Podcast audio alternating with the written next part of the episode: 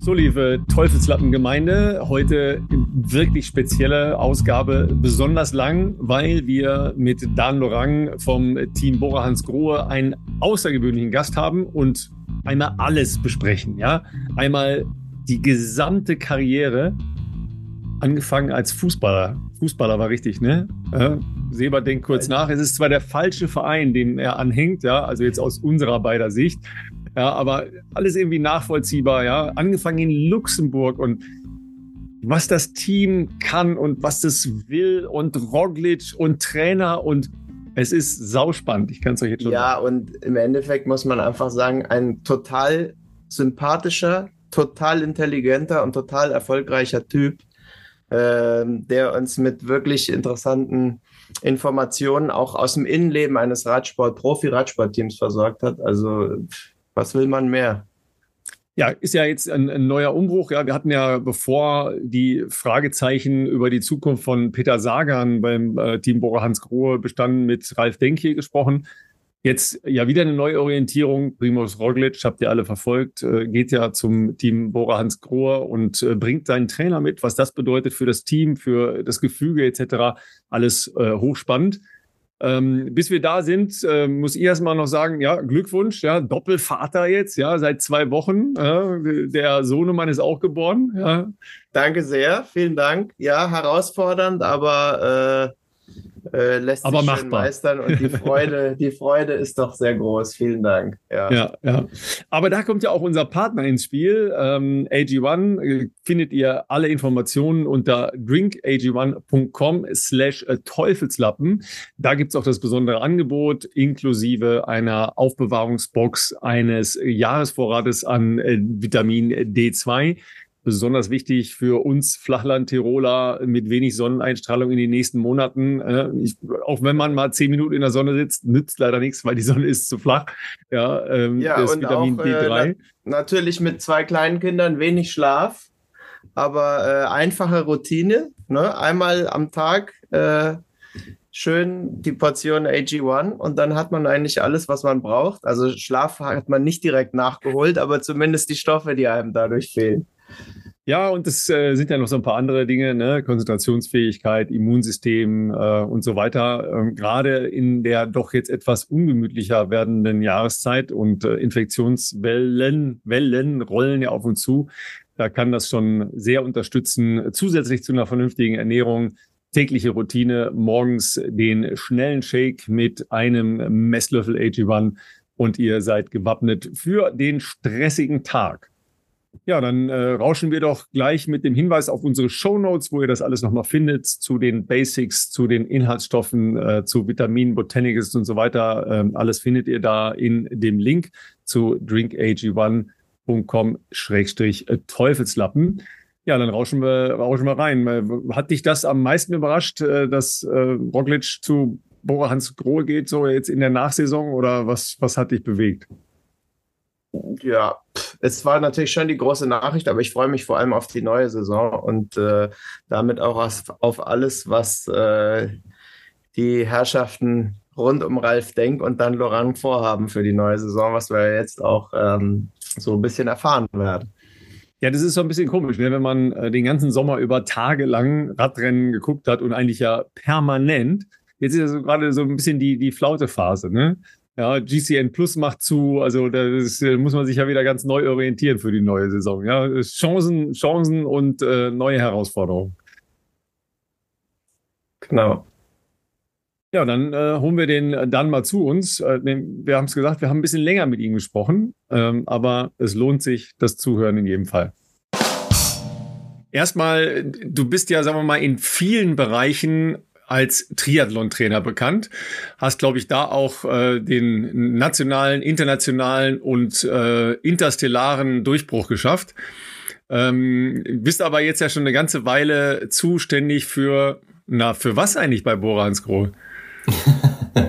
ja, erstmal äh, hallo äh, Ralf, hallo Sebastian. Danke für die Einladung. Und ähm, schön, dass wir genau so anfangen, weil das ist tatsächlich, äh, immer mal wieder so ein Thema, wenn, wenn man mit Leuten spricht und sagt, okay, ja, was, was macht denn der da eigentlich? Und äh, tra wen trainiert denn der jetzt eigentlich? Und ähm, vielleicht muss ich mal ein bisschen was zur Geschichte sagen. Also ich bin jetzt im achten Jahr bei Bora Hans Krohe in der achten Saison und äh, habe angefangen eben als Trainer. Also wir haben bei uns im Team mittlerweile fünf Trainer. Damals waren es vier, äh, damals waren es drei Trainer und habe ganz normal ähm, Athleten betreut, ich glaube neun, neun an der Zahl. Und über die Jahre bin ich dann immer in andere Themen mit involviert worden, äh, war für die Innovation mit zuständig, ähm, für, ja, für gewisse Performance-Themen. Dann war ich auch ähm, Mitglied vom, vom Board, eben also schon relativ nah am Management jetzt daran. Und jetzt seit letztem Jahr haben wir gesagt, okay, diese diese Funktion, dieses, äh, dass sich jemand wirklich darum kümmert, dass die einzelnen Bereiche, die Performance-Bereiche miteinander vernetzt werden, ist so wichtig, dass wir mehr versuchen, wenn ich das jetzt äh, nur mache, also ohne Athleten zu betreuen, ob wir da, ob das einen guten Impact hat, ob wir dadurch ähm, einfach einen Mehrwert dann auch haben. Also es war für mich auch äh, von mir auch eine, eine Entscheidung. Ich bin auf das Team zugegangen und habe gefragt, ob wir das mal so machen könnten, weil ich immer so eine Twitter-Funktion hatte, Athleten betreut habe und dann aber auch als ähm, Head Coach gearbeitet habe und äh, man versucht natürlich objektiv zu sein, aber es ist dann schwer, wenn man eben auch selber Athleten betreut. Zumindestens vielleicht schwer in der Wahrnehmung, auch wenn man denkt, dass man das selber ganz gut ähm, hinkriegt. Und genau, deshalb seit äh, letztem Jahr bin ich jetzt verantwortlich im Prinzip für alle Themen, die den ich sage mal, den menschlichen Körper betreffen, weil wir haben dieses Head of Performance, wie es äh, offiziell heißt, haben wir ein bisschen aufgesplittet. In einigen Teams ist das eine Person, die sich um auch ums Material noch kümmert. Bei uns ist das nicht so. Also ich kümmere mich um alles, was mit dem Körper zu tun hat, sprich um die Trainer, um die Ärzte, um die Köche, um die äh, Ernährungsberater, um die Physiotherapeuten, die Soigneure. Und ähm, das heißt nicht, dass ich das alles selber mache. Das geht ja gar nicht. Es sind äh, irgendwie 60 Leute oder so, sondern die haben natürlich immer noch mal einen Head, außer jetzt die Trainer, da bin ich dann selber der, der Head Coach. Ähm, und versuche dann einfach mit den Bereichsleitern, sage ich mal, diese einzelnen Abteilungen zu koordinieren. Und äh, wenn, wenn ich in einem Satz sagen würde, dann geht es darum, dass die Experten dann einfach ihre Arbeit machen können. Also dass die Coaches sich wirklich ums Coaching kümmern können und ich halt versuche, ähm, den Rahmen dafür zu schaffen. Wenn es dann Richtung Material geht, da ist der Rolf, Rolf Aldag, der natürlich Head of Sports ist, also auch verantwortlich für das Rennprogramm, für die Sportdirektoren etc. Der ist auch mitverantwortlich zusammen mit Gerd Kodiak für die, das Material. Also wenn es Richtung Anzüge geht, Fahrräder, äh, Schaltungen etc. etc. Also alles, was irgendwie Aerodynamik, was damit zu tun hat. Also das sind ja jetzt schon so viele Bereiche, die da angeklungen sind. Das sind ja äh, in sich schon alles äh, hochspannende Felder. Der erste Eindruck, dass in den acht Jahren mit dem Team und vielleicht auch mit Radsport eine Menge passiert ist und sich das extrem entwickelt hat.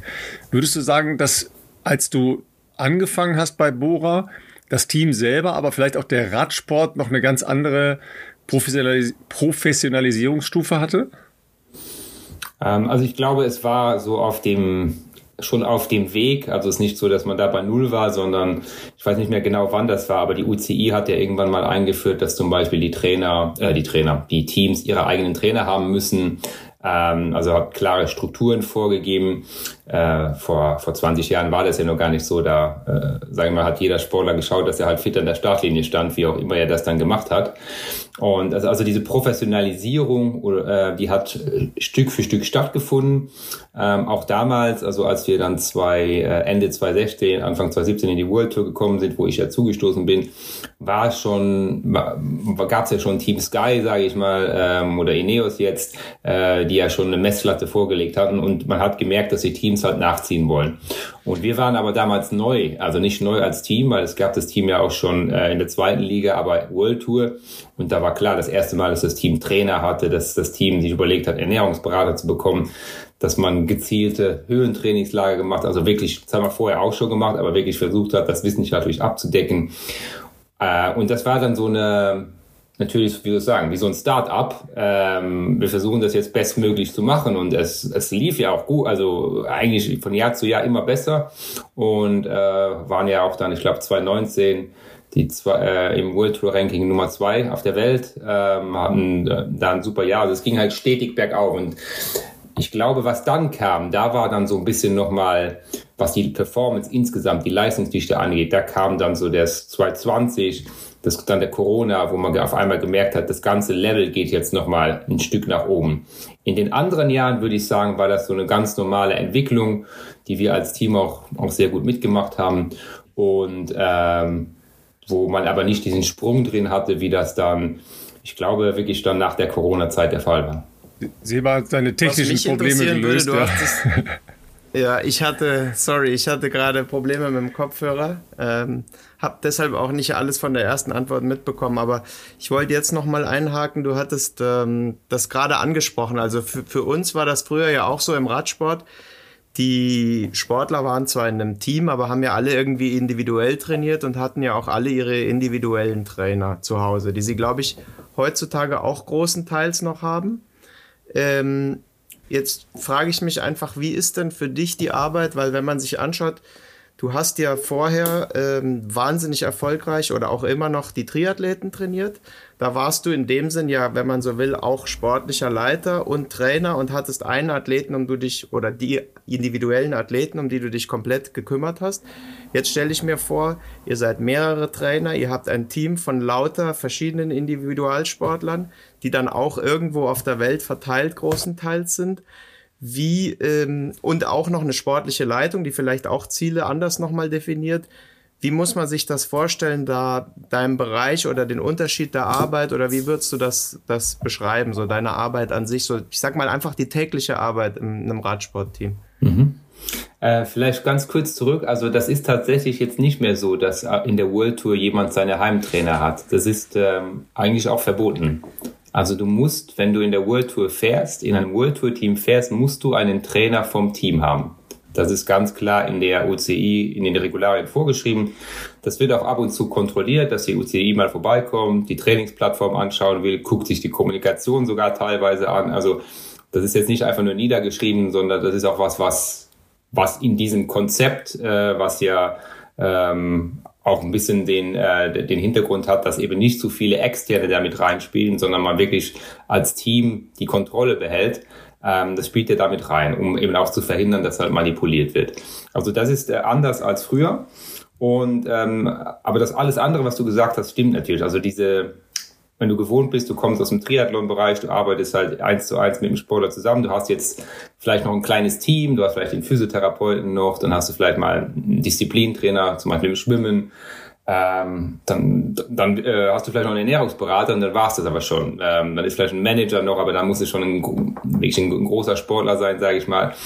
Ähm, da geht natürlich alles ganz schnell. Du triffst die Entscheidungen in diesem kleinen Team sehr schnell. Ähm, du trägst auch in diesem kleinen Team alle Konsequenzen mit und du musst jetzt nicht überlegen, welche was für eine ähm, Konsequenz hat die Entscheidung jetzt für irgendjemand anders, sondern du entscheidest gemeinsam mit dem Sportler für dieses kleine Team.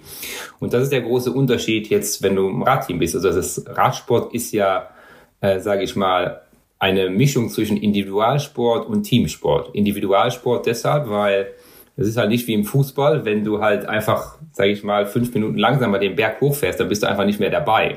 Im Fußball, wenn du jetzt nicht ganz so schnell bist und so, dann siehst du vielleicht nicht gut aus, kannst es aber vielleicht noch, wenn du technisch raffiniert bist, wenn du gutes Positionsspiel hast etc., kannst du dich vielleicht noch irgendwo ähm, behaupten. Auch nicht mehr auf dem ganz hohen Level, da wissen wir ja mittlerweile auch, da ist auch schon sehr hohe Fitness gefragt, aber das geht im Radsport natürlich nicht. Also das ist dieses Individuelle. Und dann kommt aber auch der, der Teamgedanke. Also A, bei den Fahrern, du brauchst, äh, brauchst deine Teamhelfer, ähm, die dir helfen, dich aus dem Wind zu halten, die dich positionieren, die dir helfen, Energie zu sparen. Und dann brauchst du die Mechaniker, die Physios, also die ganze Trost, wo hinten dran hängt, damit du überhaupt in der Lage bist, drei Wochen eine Tour de France zu fahren. Und wie kriegt man das jetzt zusammen? Äh, wenn du Trainer bist bei uns, dann ist es eben so, jeder Trainer hat eine gewisse Anzahl an Sportler zugewiesen.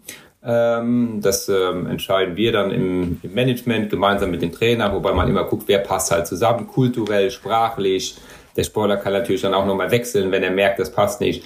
Und dann versucht der Trainer schon individuell mit diesen Athleten zu arbeiten, äh, ähm, auf der täglichen Basis, wenn die zu Hause sind. Also der kriegt individuelle Trainingspläne. Die Ziele sind aber abgestimmt. Also es geht natürlich jetzt nicht, dass der Trainer alleine mit seinem Sport ein Ziel definiert und die Teamziele komplett andere sind. Das geht natürlich da nicht, sondern es muss schon irgendwie definiert werden, was sind die Ziele von Sportler XY und das muss dann durchkommuniziert werden. Ähm, Im besten Falle, und das ist auch meistens so, sind es natürlich dieselben Ziele, die auch der Sportler hat. Ich halte jetzt wenig davon, einem Sportler irgendwelche Ziele zu geben, die, die er selber nicht sieht oder die er jetzt nicht in seinem Kopf hat. Und problematischer oder interessanter wird es dann, wenn man ins Trainingslager kommt, wo dann du natürlich gucken musst, wie bringst du also wir haben jetzt bald Trainingslager, da sind wir mit 30 Leuten vor Ort. Da machst du dann einige Trainingsgruppen, aber wie bringst du das zusammen? Wie kann trotzdem jeder für sich individuell gut trainieren, aber auf der anderen Seite, wie viel Energie gibst du in das Teamgefüge? Wie nutzt du die Gruppe? Wie kannst du eine Art Teambuilding hinkriegen? Das ist dann, ähm, was ich auch als Trainer immer recht schwierig fand, weil du hast Athleten, denen ist das egal. Ähm, die sagen, okay, ich fahre halt in der Gruppe mit und da steht zwar jetzt, ich soll 220 bis 240 Watt fahren, aber du hast Athleten, die werden, die werden komplett nervös. Also die, wenn die dann in der Gruppe fahren, im Windschatten fahren, das ist für die im Kopf anstrengend, weil die einfach denken, das ist jetzt komplett ineffektiv. Und das zusammenzubringen, weil als Trainer, rein physiologisch, rein, wenn du das jetzt den als Individualsportler sehen würdest, dann ist das tatsächlich ja auch so. Aber es spielen halt ganz viele Dinge noch eine andere, äh, noch eine Rolle. Die, eben dieses Teamgefüge, dieses Teambuilding. Ähm, dann auch, was passiert, wenn du dem einen was zugestehst, was sagt dann der andere? Also ganz, ganz banale Fragen in so einem großen Konstrukt. Wenn wir sagen, okay, der fährt jetzt ein paar Tage früher ins Trainingslager, ja, wieso der andere dann nicht? Also Sachen, die ich natürlich aus dem Triathlon so nicht gekannt habe äh, und wo du jetzt, vor allem jetzt in der Position, wo ich jetzt auch bin oder wo vielleicht, oder nicht vielleicht, sondern wo jetzt ein Rolf Aldag zum Beispiel ist, wo du nicht nur eine Entscheidung, die beste für den Einzelnen triffst, sondern auch versuchen musst, das Ganze unter einen Hut zu kriegen. Und das ist nicht immer einfach, auch beim Personal nicht. Also es ist ja beim Staff genau dasselbe. Ähm, hast du vielleicht einen, einen super Physio, super Ernährungsberater etc., du weißt genau, hm, der ist schon irgendwie anders als, als die anderen. Eigentlich bräuchte der schon nochmal was extra, aber auf der anderen Seite weißt du genau, wenn du das dann machst, das, dann bricht das Teamgefüge auseinander. Also es ist nicht, das ist im Prinzip die Herausforderung, so viele Menschen dann zu koordinieren ähm, und auch alle happy zu halten. Also alle wirklich motiviert zu halten, happy zu halten. Ähm, das, ähm, das erleben wir immer wieder und wie gesagt, jetzt ganz aktuell haben wir genau über das gesprochen, wenn wir ins Trainingslager fahren wo ich genau weiß, da gibt's dann die wieder Diskussion, dann sagt der Coach, ja, aber ich brauche die Intervalle, der andere sagt das. Ich muss dann am Ende sagen, wir machen es jetzt so, aber am besten nehme ich halt die Trainer auch mit und die sagen auch, ja, okay, das macht Sinn, genau so machen wir das jetzt und nehmen dann wieder ihre Sportler mit. Ähm, das ist halt so diese, diese Pyramide, die du dann hast, die du natürlich, wie gesagt, wenn ich die kleine, wenn ich Entscheidung mit dem Triathleten treffe, dann dauert das dauert ja 30 Sekunden, wenn wir miteinander sprechen und dann ist es getroffen. Und dann brauchen wir jetzt nicht irgendwo nur mal eine Rechenschaft abzulegen. Also gar nicht negativ gemeint, aber ich denke, ihr versteht, wie ich das meine. Ja, ich stelle mir gerade das, was du gesagt hast, zuletzt auch als unheimlich schwierige Matrix vor. Du sagst, mit einem individuellen Triathleten sagst du, wir machen eine Saisonplanung. Von mir aus im Idealfall Rennen A, unser A-Rennen ist Hawaii, wir wollen da gewinnen, was dir ja schon mit deinen Athleten mehrfach gelungen ist. Und dann kannst du ja sagen, okay, unser Rennen B ist dieses. Aber ihr habt ja jetzt eine Saison mit, wie du sagst, 30 Leuten, die teilweise ganz unterschiedlich zusammen kombiniert werden müssen. Du musst ja im Grunde genommen für jeden Einzelnen eine Saisonplanung machen, die dann aber wieder abgestimmt sein muss auf wer fährt hier, welche acht Leute da, was dann auch ein bisschen variiert. Also wie bringt man das zusammen oder wie ist das auch zeitlich? Also sagt jemand, äh, sportliche Leitung von mir aus am Anfang der Saison, also dieses Jahr wollen wir Podium Tour de France, was auch immer. Und dann musst du das ja zusammenrechnen. Wie kriegen wir welchen Athleten dahin, dass der dort das mitmacht? Aber das sind dann ja eben acht oder neun oder wie viele auch Athleten. Also das stelle ich mir wahnsinnig schwierig vor. Ja, das ist, ähm, also das beginnt damit, dass im Prinzip ähm, das äh, ja, es klingt immer so hochtrabend, das Management, aber im Prinzip, das ist dann der Ralf Denk, unser Teamchef, dann eben der Rolf Aldag und ich, dass wir im Prinzip sagen, was sind die Ziele für das kommende Jahr. Primär angefangen natürlich bei Ralf Denk. Es ist sein Team. Äh, er bestimmt natürlich die Philosophie, was, was wir erreichen wollen. Also er sagt erstmal, okay, das wollen wir, das wollen unsere Sponsoren, das will ich erreichen mit dem Team. Und Rolf und ich, wir haben dann die Aufgabe, das ähm, in die Tat umzusetzen. Und ähm, dann nutzen wir natürlich auch die verschiedenen Expertisen, die wir haben. Mein Rolf ist ähm, ewig im Radsport, hat so viele Erfahrungen, hat die Tour, äh, die Tour de France äh, und alle möglichen Radrennen schon x-mal als Fahrer und eben auch in einer äh, leitenden Funktion gemacht. Und ich bin halt im Bereich der Physiologie, sage ich mal, der sich halt sehr gut auskennt. Und jetzt müssen wir das irgendwie zusammenbringen. Und das schaut dann meistens so aus, äh, auch jetzt in dem Jahr, der Prozess läuft gerade, dass im Prinzip wir gucken, okay, wir wollen jetzt zum Beispiel bei der Tour de France aufs Podium. Wer kann, wer kann das schaffen? Wie kann so ein Team ausschauen? Welche Profile gibt es? Das ist auch ganz wichtig. Wie schaut dann eigentlich die Tour de France aus? Wie schaut der Giro d'Italia aus? Und dann ähm, setzt sich äh, Rolf äh, erstmal hin, gemeinsam auch noch mit dem sportlichen Leiter. Dieses Jahr haben wir noch einen Trainer dazu genommen, dass erstmal so ein Grundgerüst entsteht. Ähm, eher so aus dem äh, aus, aus dem, was man aus der Vergangenheit kennt, was die Fahrer so können, wie man sich das auch vorstellt, wo man auch denkt, ähm, das passt während dem Rennen auch gut zusammen, weil die sportlichen Leiter kriegen ja viel mehr mit, wie das Teamgefüge funktioniert. Also die Trainer sind ab und zu dabei, aber die sportlichen Leiter, die wissen genau, okay, nach drei Wochen, wenn der, wenn ich da in den Bus komme, da wird der und der Fahrer so und so reagieren, äh, weil sie die einfach tagtäglich in den Rennen sehen. Und auch das spielt natürlich eine Rolle, wenn so ein Team zusammengesetzt wird. Und dann legen wir erstmal fest, okay, wo machen wir denn Höhentrainingslager? Das ist dann, wo, wo die Physiologie kommt, wo ich einen Vorschlag mache, immer im Trainerteam das nochmal bespreche, was sind die verschiedenen Ansichten. Dann werden die Höhentrainingslager eingeplant und dann wird geguckt, welche Rennen können wir dazu fahren. Und so wird dieses große Puzzle zusammengesetzt. Und natürlich auch erstmal nicht für 30 Athleten, sondern vielleicht erstmal für 10. Und dann wird alles andere darum herum gebaut, weil es können natürlich, theoretisch kann natürlich schon jeder Rennfahrer ein Rennen gewinnen, aber man muss, man plant natürlich erstmal perfekt die Saison für die Kapitäne und dann guckt man, dass man die Helfer drumherum plant, auch dass die Möglichkeit haben, natürlich ihre Form aufzubauen. Aber bei dem Helfer ist es oft so, wir haben lieber einen Helfer, der äh, die ganze Saison über bei 95 Prozent fährt, als nur drei Wochen lang bei 100 Prozent und dann eben nicht mehr. Das heißt, man muss wirklich auch gucken, dass man die Kräfte entsprechend einteilt. Und das heißt, es gibt dann diese große Planung, da gucken wir drüber und dann geht jeder Trainer, der ist dann schon teilweise auch in diesem Prozess beteiligt äh, geht nochmal durch. Passt das so für meinen Athleten? Ich meine, ihr kennt die im besten Fall ja schon ein paar Jahre. Passt das so? Müssen wir da vielleicht nochmal ein Rennen rausnehmen? Dann besprechen wir das und dann steht dieser Plan. Und der wird dann im Dezember mehr oder weniger stehen. Da gibt es dann immer wieder Veränderungen, wenn Athleten krank werden etc. Aber so ist es ein Gebilde, was sich halt äh, aus ganz verschiedenen Faktoren zusammensetzt, mit, mit vielen Rennen. Äh, aber Grund, die Grundsatzentscheidungen werden ganz am Anfang getroffen. Was sind die Ziele? Fahren wir eine Strategie, wir fahren viele Rennen, wir fahren wenig Rennen, auch das ist zum Beispiel äh, sehr wichtig. Letztes Jahr sind wir viele Rennen gefahren, ähm, jetzt in dem kommenden Jahr werden wir etwas weniger Rennen fahren, also mehr vorbereiten, weniger Rennen fahren. Das sind so Strategien, die vorgegeben werden und dann kümmern wir uns um die Umsetzung. Als ähm, Ralf Denk hier bei uns war, äh, übrigens ja auch eine sehr spannende Folge, weil da spannende Veränderungen für das Team anstanden. Ähm, da ging es um Peter Sagan und bleibt der bei Bora Hansgrohe oder nicht. Dann gab es einen nächsten Schritt hin, ähm, sage ich ja mal, mehr orientiert in Richtung Klassementfahrer. Jetzt stand wieder ein einschneidender Umbruch an, nämlich ähm, dass Ralf Denk und wahrscheinlich ja ähm, die Leute, die in, in dem Board, wie du sagst, äh, drin sind, überlegt haben, so wie, wie geht denn eigentlich der nächste Schritt? Wo geht denn der nächste Schritt hin? Und dann zu sagen, okay, ähm, jetzt ist es äh, mal einer von Jumbo, der zu uns kommt und ja nicht nur ähm, einer der Top-Top-Fahrer der Welt mit Roglic, sondern auch ein Trainer von denen, äh, Mark Lamberts, ähm, wie sind diese Entscheidungen gefallen und wie integriert ihr dann so einen Trainer, der ja auch ein hohes Ansehen und äh, sehr große Erfolge hat, ein großes Renommee hat, in diesen Gesamtprozess? Gut, ähm, bei uns war es ja so, du hast richtig gesagt, es gab diese Phase, wo wir gesagt haben, okay, jetzt die Zeit nach Peter Sagan, wir wollen mehr zu dem Gesamtklassement-Team werden.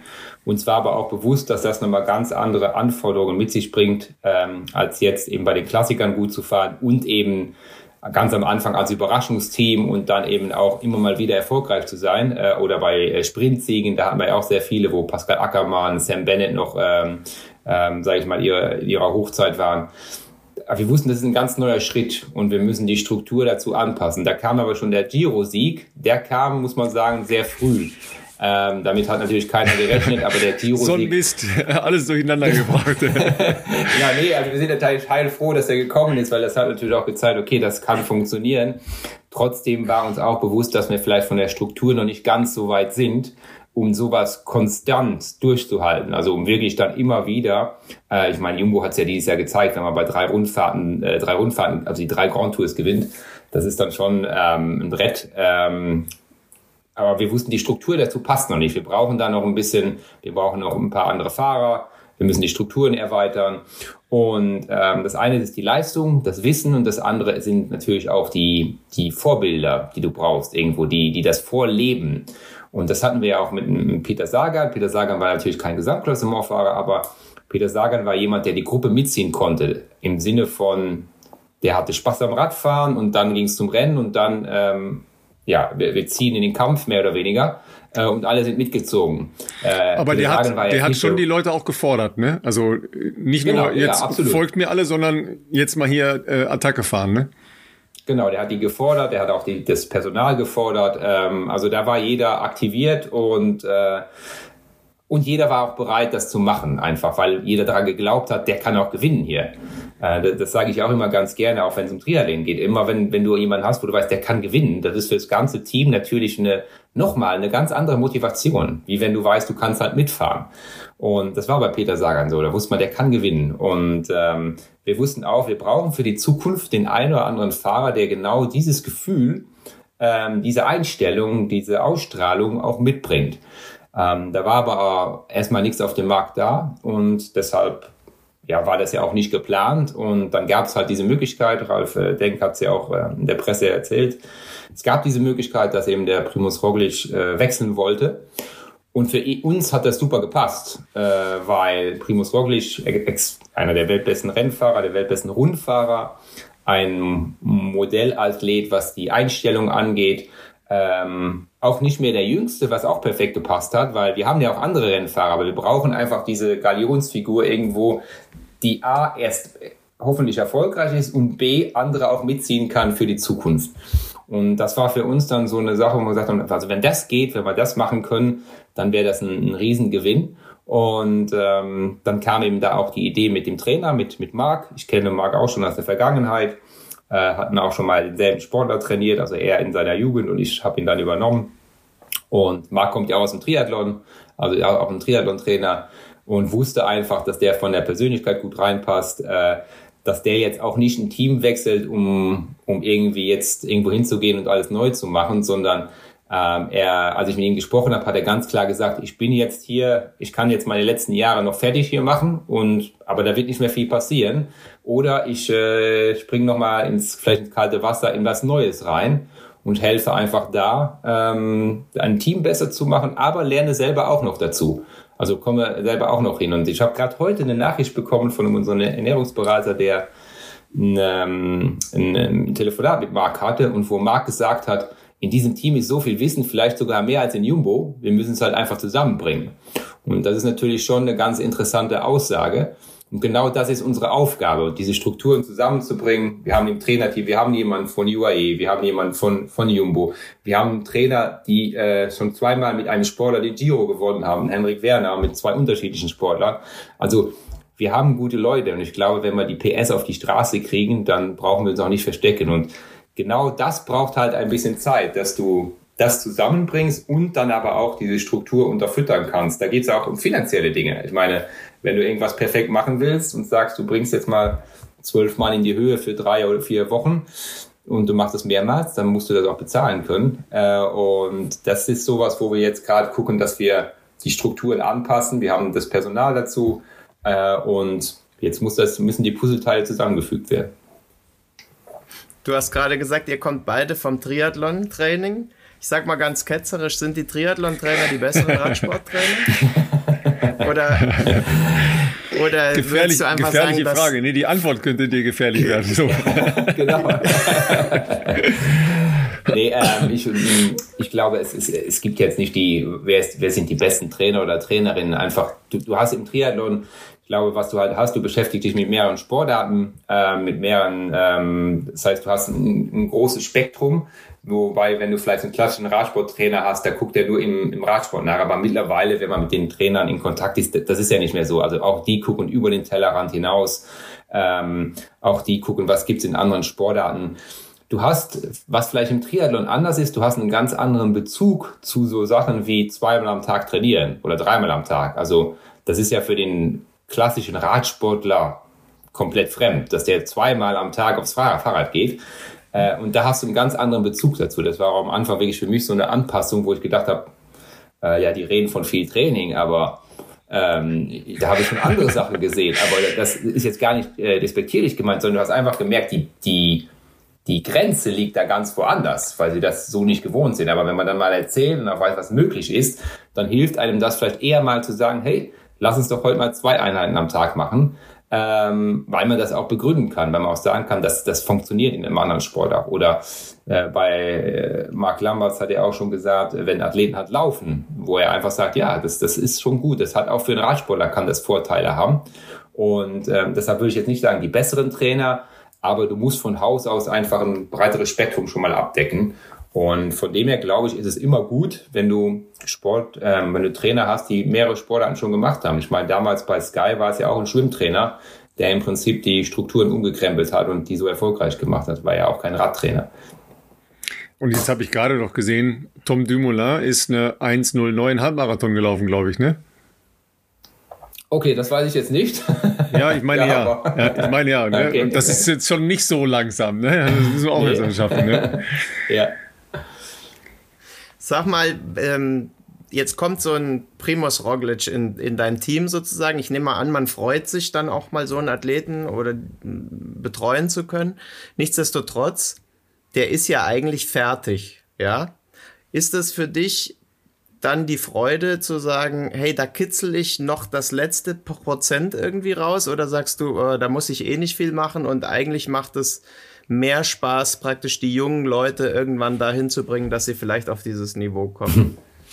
ähm, äh, auch eine, eine, gute Frage, weil ähm, also da stecken zwei Sachen drin. Das eine ist natürlich, wir haben wir dadurch, dass wir seinen Trainer mitbringen, ähm, versuchen wir natürlich schon eine gewisse Konstanz beizubehalten. Also wir haben den Trainer jetzt deshalb auch genommen, weil, wie ich vorher gesagt habe, wir waren davon überzeugt, dass er auch ein Mehrwert für unser Team ist, äh, dass er menschlich gut reinpasst, dass er jetzt nicht irgendwie ähm, äh, ein großes Ego hat und das jetzt irgendwie ausspielen muss, sondern dass es wirklich eine gute Bereicherung für unser Team wäre. Das hat auch Ralf Denk vorher mit mir besprochen gesagt, okay, passt der rein? Und also ich war vom ersten Moment an begeistert, weil es auch gut, wenn jemand dann ähm, ja einfach mal erzählt, wie läuft es denn in anderen Teams. Weil ich selber, ich war mal im Cervelo Testteam, das ist aber auch schon einige Jahre her, und dann bei, bei Bora. Und ähm, das heißt immer gut, wenn man auch mal unterschiedliche ähm, Aspekte mitbekommt. Aber der zweite Punkt ist, du bringst natürlich auch eine gewisse Sicherheit für den Sportler mit. Das heißt, er weiß, der muss jetzt nicht mit einem neuen Trainer zusammenarbeiten. Bis jetzt ist ja, der hat eine super erfolgreiche Saison gehabt. Es ist ja nicht so, dass er sagt, ich muss jetzt den Trainer wechseln, weil ich nicht erfolgreich war, sondern er hat eine gewisse Konstanz und äh, das wollen wir natürlich auch beibehalten. Also wir wollen natürlich schon, dass er ein Umfeld hat, in dem er sich ähm, gut fühlt, in dem er seine Leistung entwickeln kann, in dem er nicht zu viele Unbekannte hat und jetzt alles umschmeißen muss. Trotzdem ist es, und da kann ich ähm, nur für den Trainer sprechen, es ist ja nicht selbstverständlich, dass auch ein Hochleistungsathlet wie jetzt er immer wieder diese Leistung reproduziert. Ähm, das ist ja wie bei den Triathleten auch. Jeder sagt, naja, ähm, Jan Frodeno zu trainieren oder Anne Haug oder wie auch immer, das kann jeder, weil äh, die sind halt so talentiert und äh, die, die müssen einfach nur gesund an die Startlinie kommen und dann wird das schon. Das, äh, ist das so? halte mich ein bisschen damit zurück, aber ich glaube, ganz so einfach ist es dann vielleicht doch nicht. Und das wäre genau deine Frage. Das ist auch nicht so einfach, weil du hast ja einen ganz anderen Druck. Das ist ja beim jungen Sportler so schön. Ähm, oder bei uns als Team, als wir angefangen haben auf der World Tour. Wir konnten ja nichts verlieren. Jedes Rennen, was wir gewonnen haben, was wir vorne beendet haben, war immer super. Weil das sind die Neuen, das sind die, die kommen gerade erst rein, etc. Und so ist natürlich auch, wenn du einen jungen Sportler hast, wenn der auf einmal dann explodiert von der Leistung, dann bist du der Superheld. Und wenn nicht, ja, dann hat er ja noch Zeit. Ähm, deshalb sage ich ja auch den, ich sage ja auch immer den Sportlern, die sollen diese Zeit genießen, weil immer dieses erste Mal, wenn du das erste Mal eine Tour fährst oder das erste Mal in Giro fährst, immer genieße es. Also nicht in Form von leg dich zurück, sondern genieße, mach dir selber nicht den Druck. Weil du hast nur einmal diese Chance, danach bist du im Fokus. Wenn du dann auftauchst in der Ergebnisliste, dann bist du im Fokus und dann wirst du nie mehr diese Freiheit haben. Und für einen Trainer ist ja auch so, der, natürlich hast du immer irgendwo ein bisschen Druck, aber was anderes, wenn du so einen jungen Fahrer hast und den dann aufbauen kannst, ähm, wo auch mal was schiefgehen kann und kein Mensch dir das übel nimmt, sondern da stechen dann eher die Erfolge raus. Bei dem hoch, also bei dem ähm, erfolgreichen Sportler, der sticht dann eher raus, was nicht, also was nicht funktioniert hat. Also so hat beides seinen Reiz. Ähm, und ich finde, würde das jetzt auch nicht kategorisieren wollen, zu sagen, das ist jetzt ähm, besser als das andere. Was sehr schön ist, ist, glaube ich, schon, wenn du einen jungen Sportler hast, den du wirklich dann von, was weiß ich, vielleicht sogar in den Junioren oder U23 hast und den führst in die World Tour und dann wird er da erfolgreich. Also wenn du den begleiten darfst auf seinem Karriereweg, so wie jetzt Marc bei einem Primus Roglic, der, äh, den ihr, ich glaube, auch schon seit zehn Jahren jetzt betreut, das ist natürlich schon schön. Das ist äh, was Besonderes. Das muss man sagen. Das gibt's ja auch gar nicht mehr so oft. Ähm, und äh, da spreche ich auch aus Erfahrung, was, was Triathlon angeht. Ähm, einfach, wenn du diese Beziehungen hast, das ist dann was, was ganz Schönes, ja. Ja, vielleicht nochmal kurz als Übersetzung für uns hier in der Radsportgemeinde. Anne Haug hat Dan Loran von Anfang an betreut. Also die ist nicht als, als erfolgreiche Athletin allein an der Startlinie gewesen, sondern die gesamte sportliche Entwicklung hast du ja begleitet. Und bei Jan äh, mindestens den gesamten Weg auf der Langdistanz, ähm, aber ja noch ein Stückchen äh, davor. Also die sind nicht von ganz alleine da hingekommen, wo sie äh, waren, respektive sind.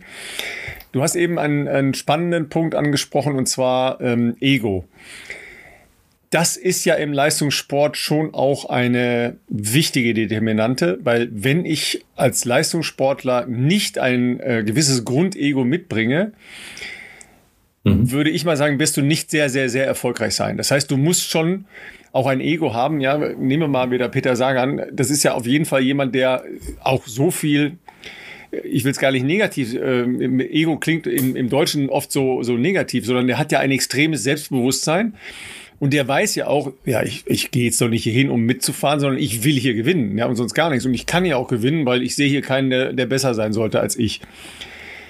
Das sind ja die, die Menschen, die dann eher in der Lage sind, die herausragenden Leistungen bei einem Eintagesrennen, bei Natur etc. zu bewerkstelligen, die jetzt integrieren in so ein Team und eine Hackordnung herzustellen. Macht ihr das auch vorher oder ergibt sich das eher im Laufe des Prozesses. Mhm. Also das Gesündeste und Beste ist, wenn sich das im Laufe des Prozesses ergibt. Also wenn im Prinzip dieser Leader genau diese Rolle auch so ausfüllt.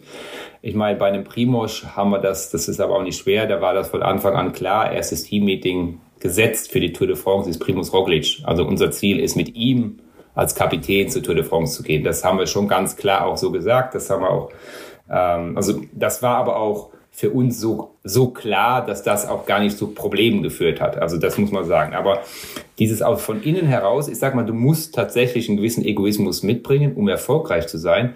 Aber ich glaube, es ist alles eine Frage des Respektes. Also wie gehst du mit deinen, sag mal, Mitfahrer, mit deinem, mit deinem Staff, mit deinem, dem Umfeld um? Solange du die mit Respekt behandelst, glaube ich, ist das absolut okay dann wird auch, und wenn du Erfolg hast, also dann ist das, dann, dann musst du auch so sein, dann musst du deinen Weg gehen und am Ende des Tages gibt dir der Erfolg recht. Und wenn du die, die anderen mit Respekt behandelst, dann werden die auch hinter dir stehen und einfach sagen, ja, ich habe das halt nicht, ich bin halt nicht der Leader, äh, sehe ich ein ähm, und äh, die unterstützen den einfach. Es ist schon auch gut, wenn ähm, wenn es gibt einfach die, die, es gibt die Leader und es gibt die Follower. Und äh, ich meine, in den Zeiten von Instagram gibt es ganz viele Follower, sage ich mal. Und ähm, das ist, ist ein Unterschied, das merkst du auch. Es ist ja auch immer die Rede davon, dass die Leader immer weniger werden. Also dass es mehr Follower gibt als, als Leader. Und das ist das, was wir vorher hatten. Wir, wir haben auch im Team jemanden gesucht oder welche gesucht, die diese Leaderrolle übernehmen können, ohne dass wir uns jetzt hinstellen und sagen, der, er ist jetzt der Leader, sondern der einfach von dem, was er macht, ähm, auf dem Fahrrad, aber auch äh, außerhalb vom Fahrrad, also wenn er äh, im Bus sitzt oder wenn er mit dem auf dem Zimmer ist, äh, da diese Leaderrolle ausfüllt. Und ähm, wir versuchen im Prinzip dann auch, wenn wir Leute holen, da eine gute Mischung zu finden, dass du halt Leute hast, die Egoisten sind, wenn es Richtung Sieg geht und dann auch, oder die eher den Killerinstinkt haben, sage ich mal, so würde ich das eher beschreiben, und auf der anderen Seite sich aber gut äh, integrieren lassen, und Integration heißt nicht, es muss jeder gleich sein, aber einfach mit Respekt ihre Mitmenschen behandeln. Und da ist auch wieder Primos, muss man sagen, in den ersten Wochen, wo wir jetzt mit ihm zu tun haben, also ähm, ab der ersten Minute, wo der mit dem Team zusammen war, hast du gemerkt, der war ganz schnell integriert, der ist zu den Mitarbeitern hingegangen, der ist zu den Sponsoren hin, hat die begrüßt, ist offen zu denen, äh, zu denen gewesen. Also wirklich ein, ein Champion einfach auch, was, was das angeht. Und ich glaube, das macht es halt aus. Und äh, das ist im Kleinen sieht man das in Trainingseinheiten. Da hast du Sportler, die, wenn es im Training nicht läuft, schreien rum, schmeißen Sachen durch die Gegend und am Ende des Tages ähm, kommt man aber wieder zusammen und sagt, hey, okay, so war es nicht gemeint. Man geht mit, mit Respekt miteinander um und das ist für mich ein ganz, ganz wichtiger Punkt. Respekt ähm, im Umgang miteinander. Ich habe ich hab jetzt, wenn man das, wenn man das hört, also so, stelle ich mir mal vor, ein guter Trainer, der macht sehr viel Psychologie von dem, was du gerade sagst, sowohl individuell, aber in einem Team wahrscheinlich noch mehr, weil die Struktur ja noch passen muss. Mhm. Der macht das Thema Physiologie, also Leistung letztlich. Ja, ein Radsportler muss am Ende über einen bestimmten Zeitraum bestimmte Watt treten, sage ich jetzt einfach mal. Du hast das Thema natürlich der Belastungssteuerung, das, äh, wie reagiert der Körper, also das ganze Thema der Gesundheit des Athleten, mhm. sage ich jetzt mal. Ähm, Ernährung noch dazu, vielleicht so, sagen wir mal, diese vier Komponenten grob. Korrigiere mich, wenn es noch mehr gibt oder wenn dir noch mehr einfällt. Was ist, wie würdest du sagen, wofür steht dann Lorang jetzt im, im Verhältnis dieser, dieser Komponenten? Was ist deine Philosophie? Kann man das einfach beschreiben oder in, in welchem Zusammenhang? Also sage ich jetzt mal, 80 Prozent ist Psychologie, 20 Prozent ist Physiologie. Keine Ahnung. Kann man sowas beschreiben in irgendeiner Weise? Mhm oder auch letztlich, wo du dein, deine Qualität und dein, dein Erfolgsrezept eigentlich siehst? Hm. Ähm, in Prozentzahl ist es, glaube ich, recht schwer. Also klar, du wirst, du kannst so talentiert sein, wie du willst, du musst hart arbeiten für deinen Erfolg. Darum würde ich sagen, wenn es ähm, zu meiner Philosophie kommt, egal in welcher Sport, also ich bin schon davon überzeugt, dass man relativ viel ähm, ich sag mal, relativ viel, im, im Englisch sagt man Load, Belastung, ja genau, Belastung geben muss, um einen Körper dahin zu bekommen, dass er in der Lage ist, zum Zeitpunkt X Weltklasse-Leistungen zu bringen. Vor allem das Niveau steigt immer weiter an. Ich glaube nicht daran, dass man mit irgendwelchen ähm, großen Tricks, sage ich mal, dann mit wenig Belastung hinkommt. Also das ist sicherlich was, dass alle Athleten, die ich direkt betreue, ähm, schon auch ähm, höhere Belastungen machen oder hohe Belastungen machen. Ob das jetzt Umfang, Intensität ist, das sei jetzt mal dahingestellt. Das ist immer je nach Phase und so. Aber das heißt, bewegt sich das schon immer auf einem schmalen Grad.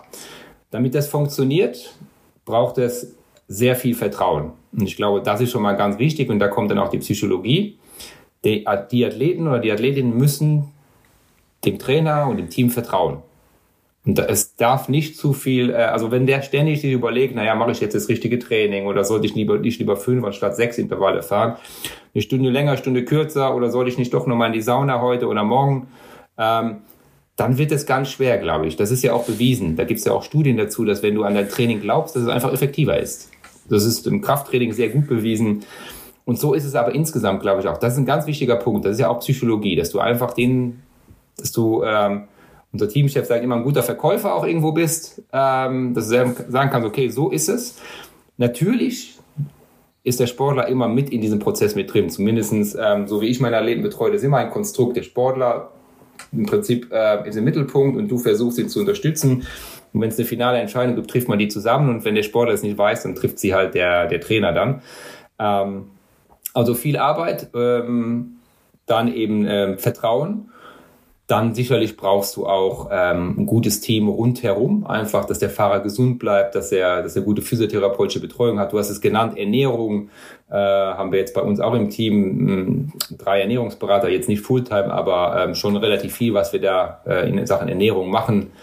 Ähm, die, die Teamärzte, die sportlichen Leiter, das ist natürlich im Verhältnis zum Triathlon zum Beispiel eine ganz andere Funktion. Also im Radsport ist so, du hast den Trainer, der bildet physiologisch aus, bereitet ihn aufs Rennen vor und dann übergibt er den dem sportlichen Leiter, der diesen Sportler dann, sage ich mal, nutzt, um die Taktik entsprechend umzusetzen. Aber auch der sportliche Leiter muss natürlich sehr viel Psychologie da einfließen lassen in der Ansprache, im Rennen, wenn der Fahrer müde wird, etc. etc auch dieses Dreieck da, der Sportler ist beim Rennen, der, der Trainer vielleicht zu Hause, der sportliche Leiter beim Rennen, der, dem Sportler geht nicht gut, der meldet sich beim Trainer. Äh, dann muss man ja auch intern eine offene Kommunikation haben, weil wir wollen, wir sind ja ein Team, das darf man nicht vergessen. Das heißt, der Trainer meldet vielleicht wieder dem sportlichen Leiter, du pass mal auf, red nochmal nur mit dem. Also da muss das Zusammenspiel auch sehr gut laufen.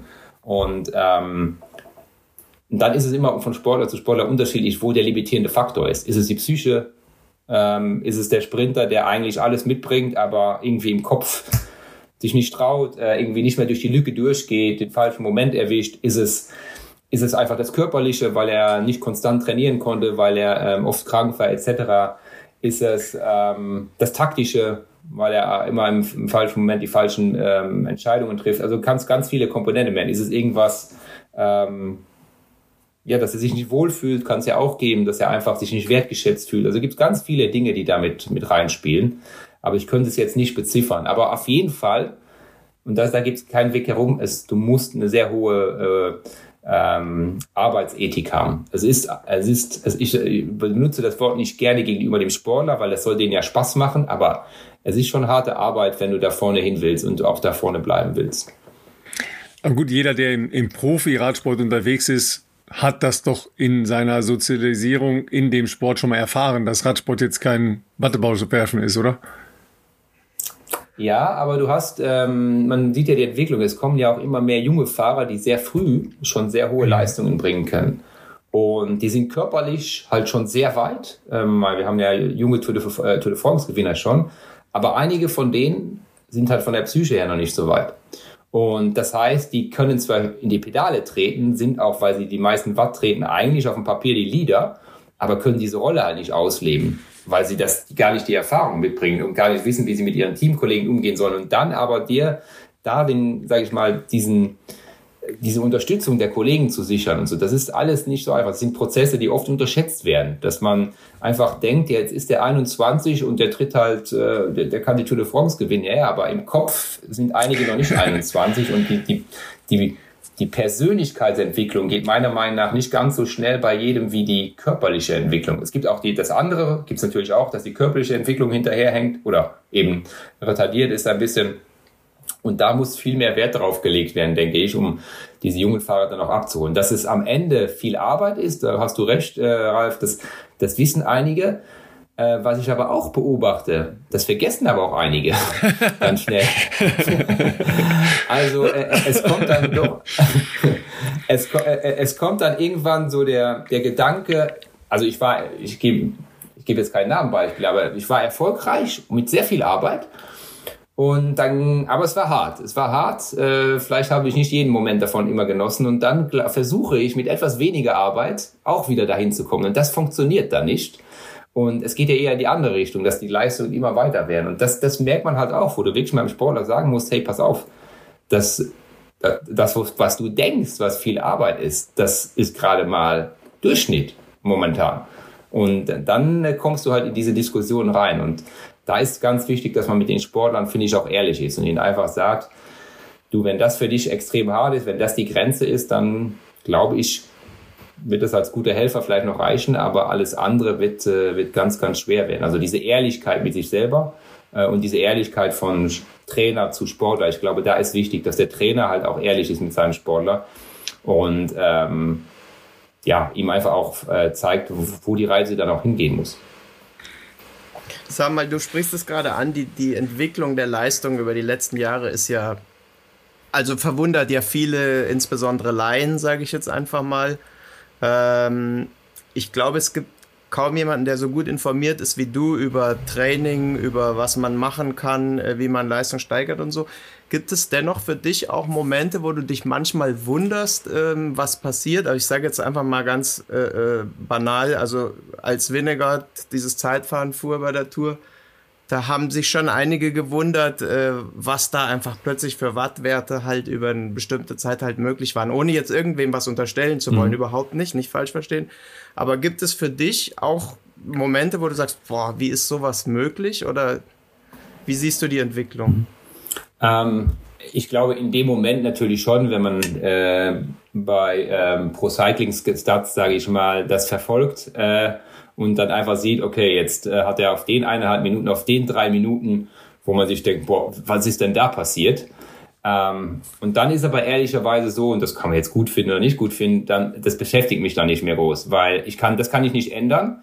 Ich schaue mir zwar noch mal das Video an, weil das war ja nicht nur eine super Wattleistung, sondern einfach wie er gefahren ist, wie er die Kurven ausgenutzt hat, wie er beschleunigt hat. Das war einfach Radfahren, Zeitfahren in der Perfektion, muss ich einfach sagen. Das ist natürlich beeindruckend zu sehen, unabhängig von den Wattwerten. Aber danach äh, kümmere ich mich eigentlich darum, dass, äh, ja, dass wir halt besser werden und versuche gar nicht zu tief da einzusteigen. Ich, äh, wir haben am demselben Abend haben wir auch ein paar Berechnungen gemacht und äh, da habe ich so für mich über den Daumen gepeilt, habe gemeint, ja, das irgendwie ist das schon möglich, wenn alles super läuft und alles perfekt. Äh, mehr will ich jetzt auch gar nicht machen, weil ich will ja nicht in der anderen Situation sein. Ich hatte auch, ähm, keine Ahnung, zwei, äh, 2019 so ein Jahr, wo ähm, ja, zwei Ironman-Weltmeister zur selben Zeit äh, irgendwie 33 World Tour Siege mit sechs Fahrern, die ich trainiert habe. Ähm, und also alles lief anscheinend äh, wie am Schnürchen und ich habe dann auch im, im Internet tatsächlich so Sachen gelesen, ja, was ist denn mit den Sportlern vom Lorang los?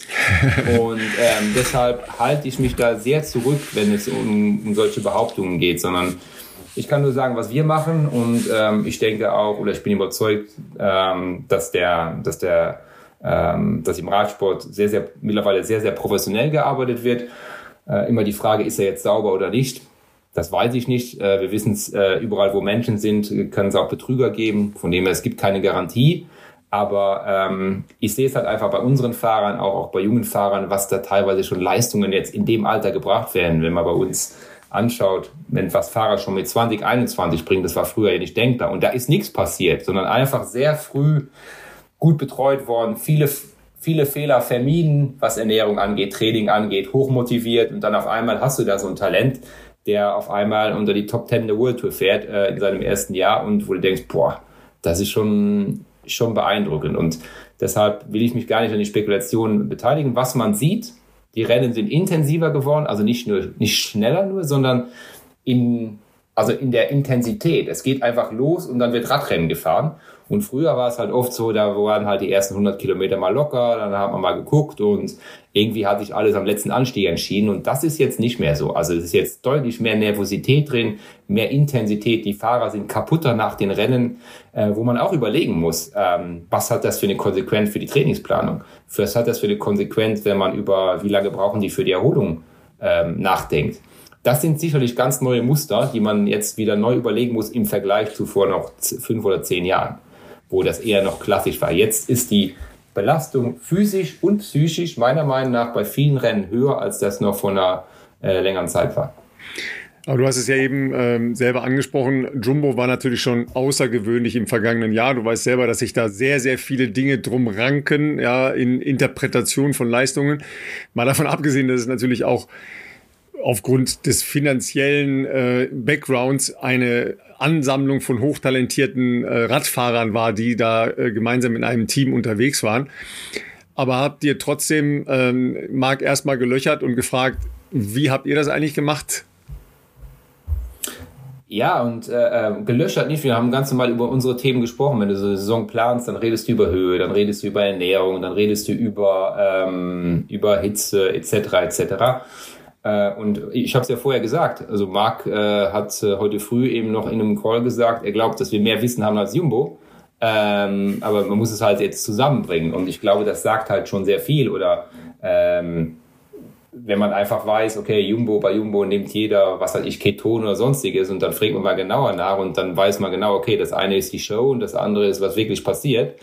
Ähm, also auch da war es jetzt nicht so, ähm, dass äh, dass Mark jetzt die Wunderwaffe rausgenommen hat und gesagt okay, so können wir das jetzt machen und dann werden wir auf jeden Fall erfolgreich sein, sondern er hat, was ganz interessant ist, einfach, dass er gesagt hat, das war ein Prozess über Jahre, also wo das Jumbo sich aufgebaut hat. Das hat Jahre gedauert und das hat mit ganz banalen Dingen angefangen, dass ähm, das kann man ja auch äh, hier sagen, weil es so banal ist, dass man, dass sie Ernährungsempfehlungen gegeben haben und gedacht haben, die Rennfahrer machen das und dann festgestellt haben, dass die Rennfahrer gar keine Ahnung von Ernährung haben. Also wenn sie denen gesagt haben, zum Frühstück brauchst du 150 Gramm Kohlenhydrate, so und so viel Eiweiß, äh, das haben sie nicht hingekriegt. Die mussten halt genau wissen, was sie jetzt essen sollten.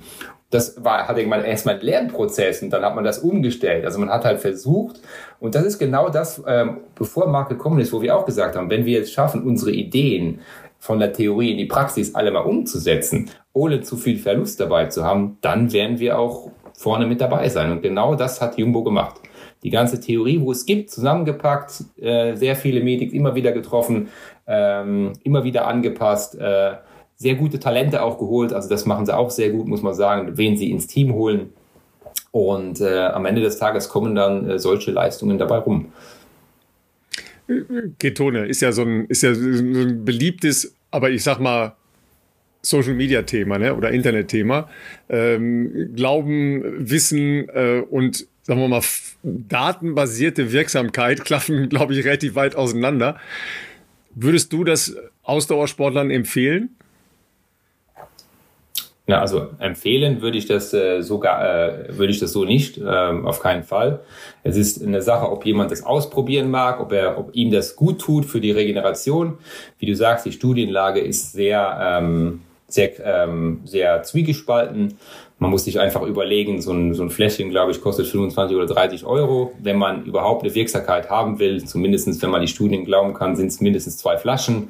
So, jetzt kann man sich überlegen, äh, ob man sich jetzt dann äh, pro Tag 60 Euro reinschüttet oder vielleicht anders über seine Recovery nachdenkt. Ähm, also deshalb würde ich es im, im Amateurbereich 0,0 äh, empfehlen und im Profibereich, ähm, wenn jemand das ausprobieren mag, kann man es probieren. Aber ich glaube, das ist wie mit vielen Dingen. Man kann auch einen neuen Proteinshake probieren oder äh, was es alles so gibt. Einfach gucken, ob einem das gut tut oder irgendeine neue Teesorte austesten und schauen, ob man damit dann schneller fährt. Also ich glaube, das ist dann sehr individuell und manchmal ist ja auch gut für den Kopf, aber ähm, genau, für den Hobbysport würde ich es auf jeden Fall äh, nicht empfehlen, weil man das Geld dann eben auch für andere Dinge, äh, die für die Gesundheit, denke ich mal, ähm, genauso, also für die Gesundheit auch gut sind, auch anlegen kann und dann gucken kann, wie gesagt, wenn der, äh, wenn bessere Recovery ist, vielleicht besser, man spart das Geld, kauft sich eine gute Matratze und schläft dann einfach besser äh, oder schaut, dass man den Stress irgendwo minimiert. Also es gibt ganz andere Faktoren, die einen höheren Impact dann einfach haben. Ja, also ich, ich erinnere mich gerade nur an besonders aufbereitetes Wasser ne, von den äh, Norwegern, von äh, Gustav Iden und Christian Blumenfeld, also den beiden Triathleten. Äh, war das nochmal 8000 Euro die Flasche oder irgendwie oder der Liter? Irgendwie, also ein absurder Preis jedenfalls. Aber das war doch, war das nicht da, wo sie versucht haben oder wo sie ähm, analysiert haben, wie viel ähm, Kohlenhydrate etc. sie aufnehmen können, ja, wo das, das markiertes in, Wasser ist. Markiertes Wasser, genau. Mhm, ja. ja, ja, genau, ja. Und wie viel Flüssigkeit sie verlieren und so, ja. ja. Das, ja. Das, gut, das ist aber dann, mein, das ist ja in, wissenschaftlich. In, Invest, also ein wissenschaftliches Invest. Studie. genau, ja, ja, genau. Jetzt haben wir noch eine ganz andere Frage. Du kommst ja aus Luxemburg, eigentlich ein, ein, ein kleines Land, nichtsdestotrotz. Ähm, ich sage immer das erfolgreichste Radsportland der Welt, weil gemessen an der Einwohnerzahl die meisten Tour de France Gesamtsiege nämlich fünf Siege auf 600.000 Einwohner. Ähm, nichtsdestotrotz, wie, wie war denn so dein Werdegang eigentlich? Weil du wirst ja nicht da gesessen haben und gesagt haben, okay, ich komme aus Luxemburg, ich werde der äh, weltbeste Radsporttrainer oder erfolgreichste Triathlon-Trainer der Welt, mhm. sondern ähm, wie, wie kam das so bei dir eigentlich? Wo, was hast du als Junge gedacht, was will ich mal machen? So, der Weg dahin, wo du jetzt wow, bist. Okay. ähm, ich versuche jetzt wirklich die Kurzfassung. Also als Junge hatte ich ganz andere Träume. Da wollte ich immer ähm, Kampfpilot werden. Das, das äh, ist aber schon, das ist aber nah beieinander Hab dann leider festgestellt, ja, Luxemburg, luxemburgische Armee und Kampfjets, das könnte schwierig werden. Also von dem her, äh, das Einzige, was man da fliegen kann, ist, glaube ich, die AVAX, diese Aufklärungsflugzeuge. Ähm, dann habe ich das beiseite gelegt. Ich habe selber halt äh, neun Jahre Fußball gespielt, ähm, hatte dann eine Verletzung am Knie äh, und habe dann aufgehört, habe dann angefangen Rad zu fahren und bin viel ins Fitnessstudio gegangen und da kam meine Liebe zur Trainingslehre eigentlich im Fitnessstudio, weil da gab's dann die, die Leute mit den großen Muckis, die Bodybuilder und was die damals schon über Trainingslehre wussten, war für mich da beeindruckend. Einfach welche Pausen, Sätze, welche Gewichte. Äh, also da ging es jetzt nicht um Produkte, wie man immer so schön sagt bei denen, sondern es ging wirklich, die haben den jungen, den 15-, 16-Jährigen da gesehen und haben gesagt, okay, dem, dem helfen wir jetzt, weil ich kam halt immer, ich kam halt drei, viermal die Woche dahin und haben gesagt, okay, der meint das ernst. Ähm, und äh, das war für mich so eine, dann habe ich mir das erste Buch gekauft über Krafttraining und das war für mich ganz spannend, wie man mit gezieltem Training äh, die Grenzen vom Körper verschieben kann. Äh, hatte ich aber noch nicht im Kopf Trainer zu werden, sondern ich bin dann nach München und habe überlegt, was ich, oder ich wollte nach München und habe überlegt, was kann ich studieren in München, äh, weil ich ein Bayern-Fan war. Und ähm, mein Bruder war Bauzeichner und dann habe ich gesagt, okay, äh, Bauingenieur, das könnte irgendwie, könnte was sein. Und äh, dann habe ich äh, in München das äh, Vordiplom Bauingenieur gemacht. Währenddessen habe ich da äh, war mich im Radclub angeschlossen und habe da aber immer schon so in diesem Radclub ähm, meinen Trainingspartner so Tipps gegeben. Ich habe weiter trainingswissenschaftliche Bücher gelesen und habe immer so Tipps gegeben und die haben mich dann auch gefragt, ja, oder lass uns mal das Intervall ausprobieren und das und das. Und ähm, da hat man auch Triathleten natürlich kennengelernt. Und dann war für mich immer sehr komisch, wieso der Triathlet, wieso ich, der eigentlich, wieso der mir im Training, im Radtraining erzählt, dass er dann abends noch zu den Schwimmern geht und dann womöglich in der Früh noch mit den Läufern irgendwo schon beim Frühstückslauf war. Habe ich mir gedacht, wie kann denn das funktionieren? Äh, und das fand ich dann sehr spannend. Wie kann man drei Sportarten miteinander kombinieren? Und während dem Bauingenieurstudium habe ich eben gemerkt, dass das nicht meine Leidenschaft ist, sondern meine Leidenschaft sollte irgendwas sein, was mit Sport zu tun hat.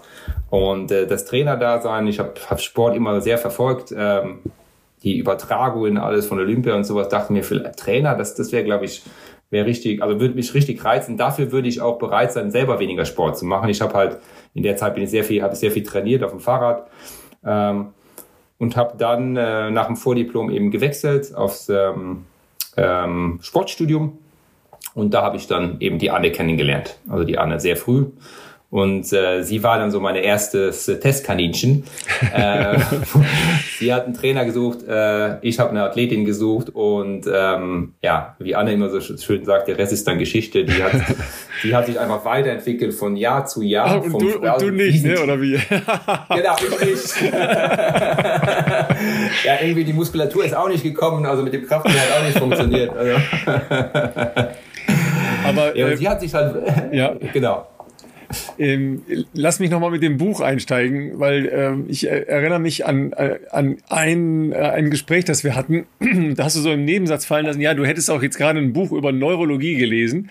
Ähm, du liest also immer noch Bücher, die, die dich weiterbringen sollen, können, wie auch immer. Was, was war das letzte Buch, das sich, wo du ein Aha-Erlebnis hattest? Ähm, jetzt muss ich mal kurz überlegen. Rein fachlich, jetzt bin ich, momentan lese ich äh, fast nur so Studiensachen. Buchmäßig bin ich jetzt eher auf dieser Psychologie-Schiene, weil hm, okay. äh, Teamführen, ähm, also, also das Thema Führung interessiert mich halt sehr. Äh, weil wenn du einfach mit Menschen zu tun hast, ähm, dann merkst du einfach, also du lernst es ja nicht. Also es ist ja nicht so, dass du jetzt in der Uni lernst, wie du ein Team führst, ähm, sondern einige Menschen bringen das mit, andere ähm, machen Kurse dafür ähm, und ich mache so eine Mischung dazwischen. Ähm, und das, äh, da, also da lese ich halt sehr viel. Wir haben das andere Persönlichkeiten gemacht. Äh, habe jetzt gerade das Buch von also jetzt von Arnold Schwarzenegger zum Beispiel gelesen. Das ist das letzte Buch, was ich gelesen habe. Einfach um so zu gucken, verschiedene Lebensgeschichten der Menschen, durch was die so gegangen sind, welche Hürden sie genommen haben. Äh, um da den, seinen eigenen, eigenen Weg zu finden. Es geht ja nicht darum, was zu kopieren, sondern also ein bisschen zu gucken, was ist denn eigentlich dein eigener Weg? Und Sportler zu führen ist ja immer im Kleinen, aber dann wirklich mal mehr Menschen zu führen, da gehört noch was anderes dazu, obwohl ich denke, dass man ähnliche Skills halt ähm, anwenden kann. Also dass man Skills, die man als Trainer anwendet, den eben auch als in einer übergeordneten Funktion ähm, einfach anwenden kann. Und ähm, für mich ist es halt immer wichtig, diesen, den, den Kontakt zu, zu diesem Trainer-Dasein zu behalten. Also deshalb bin ich auch sehr froh, dass ich weiterhin auch noch eins zu eins mit ein paar Triathleten arbeiten darf, weil das gibt mir halt enorm viel. Äh, das sage ich auch immer unserem Teamchef. Das ist für mich keine Arbeit. Das ist für mich eher, das gibt mir sehr viel Energie und ähm, zwingt mich auch selber dazu, immer noch drin zu bleiben. Wir haben ja gerade vorher gesagt, dass mit diesem Triathlon-Trainer, dass man halt weiter diesen Blick behält, äh, guckt, was machen andere. Und im Triathlon-Bereich gibt es ja ganz viele gute Trainer, die, ähm, sage ich mal, sich ja auch weiterbilden und so. Und das pusht einen selber ja auch, dass man einfach sagt, hey, ähm, so leicht kriegt ihr mich da nicht weg. Also ich will hier immer auch noch ein Wörtchen mitreden und das motiviert einen einen selber natürlich auch, ja. Aber ich habe jetzt gedacht, du hättest äh, Schwarzenegger gelesen, dass das doch noch mal was wird mit den Muskeln. ja, ich habe den falschen Körper. Also auch damals, wo ich viel trainiert habe, Krafttraining so richtig angesetzt habe ich nicht. Habe ich dann auch gelernt, wieso das so ist. Ich habe vielleicht damals zu wenig gegessen ähm, zu dem, was ich trainiert habe. Und dann gibt es ja auch verschiedene Körpertypen. Aber ähm, es war eine ganz, ganz lehrreiche Zeit. Und ähm, auch jetzt gehe ich immer noch regelmäßig ins Fitnessstudio und äh, finde es dann immer spannend, wenn man dann ähnliche Menschen wieder da trifft und erinnert sich halt zurück oder sagt, hilft vielleicht auch mal jemand und gibt ein paar Tipps. Und versucht mir selber, sich nicht wiederzufinden in der Rolle, so, ah, der Schlaumeier jetzt will der mir erzählen, wie es geht. Weil das, das hat man natürlich dann als Jugendlicher schon auch manchmal gedacht. Ja, ist ja klar. Aber das ist ja noch ein äh, spannendes äh, Thema. Sorry. Äh, sorry, Seba, noch, äh, noch ein Wort zu dem Krafttraining. Ja Wenn ich richtig erinnere, ähm, habe ich auch mal länger mit Rolf Aldag, aber da war er selber noch Fahrer gesprochen. Krafttraining spielte in der Generation nicht so eine große Rolle. Welche Rolle spielt das jetzt bei euch und in, in, äh, in der modernen Ausbildung eines äh, Profiradfahrers? Mhm. Ähm, ich würde mal sagen, auch da wieder haben wir diese Unterteilung. Das eine ist ähm, vielleicht Athletiktraining, sage ich mal, also wo es darum geht, dir keine Verletzung zu holen, keine Überlastungen zu holen aufgrund der doch sehr spezifischen Belastungen, die du auf dem Fahrrad hast. Allein schon die Fahrradposition ist ja schon sehr spezifisch, was, der, was den Rücken angeht, was die Haltemuskulatur angeht. Ähm, das ist schon sehr wichtig. Ähm, das wird auch äh, zwei, dreimal äh, die Woche regelmäßig gemacht. Richtiges Krafttraining an Geräten oder an Gewichten ist sehr, sehr individuell. Also es hat es hängt von Sportler zu Sportler ab. Bei den Sprintern ist es natürlich eher, also Sprinter und Klassikerfahrer ist es eher auf dem Programm. Ähm, ich sage jetzt mal vielleicht in der Vorbereitung zwei, dreimal die Woche und dann geht es runter vielleicht auf einmal die Woche. Bei den Klassementfahrern gibt es ganz, ganz unterschiedliche Ansätze. Im Zweifel fällt es weg. Ähm, aber, und da sage ich aber, es wird sehr viel Wert darauf gelegt, dass spezifisch Kraft gemacht wird, also wirklich auf dem Fahrrad. Und da reden wir jetzt nicht von, ähm, wir fahren jetzt 20 Minuten K3 mit dickem Gang den Berg hoch, sondern wirklich hochintensiv mit hohem Drehmoment über kurze Belastungszeiten, dass wirklich spezifisch die Muskulatur gestärkt wird, die du auch beim Radfahren brauchst. Weil da ist ja so ein bisschen die Krux, dass wenn du eine Kniebeuge machst, heißt es ja nicht, dass die Kniebeuge jetzt dich gleich zum schnelleren Radfahrer macht, weil es ist für den Körper, und da sind wir jetzt bei der äh, Neurologie, gar nicht so trivial, ähm, praktisch eine Bewegung in die andere umzusetzen, sondern der Körper wird darin gut, indem du ihn halt trainierst. Also wenn du halt äh, Kniebeuge machst, dann wirst du erst primär mal besser in der Kniebeuge, genau in dieser Bewegung, genau in dieser Amplitude, genau in diesem Tempo. Und dann hofft man sich immer diesen Transfereffekt. Und die Radfahrer sind natürlich auch sehr ähm, vorsichtig, was Gewichtszunahme angeht. Das heißt, da will jetzt auch keiner groß Muskelmasse zulegen oder auch mehr Muskelmasse haben, die er durchbluten muss. Ähm, und es gibt aber auch Rennfahrer, wo ich einfach denke, da liegt Potenzial. Ähm, äh, zum Beispiel Rennfahrer, die also im Radfahren hast du ja oft das Problem, dass du dann wieder Gewicht abnehmen musst. Also du willst irgendwie die, unterste Grenze erreichen, so, so wie so eine Jojo haben das einige Fahrer. Und in diesem Jojo-Effekt, was da oft passiert, ist, dass die Muskulatur abbauen. Und ich glaube, da ist irgendwann ein kritischer Punkt, wo es einfach Zeit ist zu sagen, hey, ich brauche mal neue Muskelmasse, ich muss mir mal wieder Muskelmasse aufbauen. Vielleicht bin ich in dem Moment auch gerade erstmal schlecht auf dem Rad, aber einfach, dass ich Substanz habe, um auch wieder spezifisch mit dieser Substanz arbeiten zu können. Weil Muskelmasse aufzubauen auf dem Rad, das ist ganz schwierig. Muskelfasern anzusteuern auf dem Rad, das geht natürlich. Aber wirklich, dass du wirklich da mal sagst, ich brauche mal neue Fasern, ich brauche mal ähm, wieder mehr Muskulatur. Also von dem her will ich immer sagen, das ist eine ganz, ganz individuelle Sache, wo du jedes Jahr neu entscheiden musst, ob du es jetzt einbaust ähm, oder nicht und wann es auch reinpasst. Das ist, das ist spannend, finde ich, weil das ist ja so ein Bereich, äh, den keiner irgendwie gerne macht, auch auf dem Rad. Und ähm, wo es dann immer heißt, ja, du musst eigentlich Athletiktraining und so weiter, das hast du ja auch beschrieben, aber dann eben dieses, dieses Krafttraining-Thema, aber dass du dann sagst, man muss das auch sehr dosiert machen, das finde ich, finde ich sehr interessant. Aber ich habe noch eine ganz andere Frage, weil du hast jetzt viel geredet über den Tellerrand hinausschauen, anderes Training, du informierst dich, du hast erzählt, du hast Fußball sehr gerne gespielt, du warst großer Bayern-Fan. Würdest du jetzt äh, ganz banal, wenn man dir jetzt sagen würde, pass auf, morgen trainierst du einen Fußball-Bundesligisten? Ähm, also A, würde dich das reizen? B, würdest du dir das zutrauen? Ähm, oder ist es dann doch zu weit über den Tellerrand? Mhm. Ähm, also ich, ich, ich, sehe das mal so, jetzt als Trainer bei einem Bundesligisten sicherlich nicht, weil das äh, ist ja so spezifisch, ich habe da auch ja keine Lizenzen etc. Äh, da wird das eher so eine Stammtischgeschichte werden, wenn ich da die Taktik aufstelle.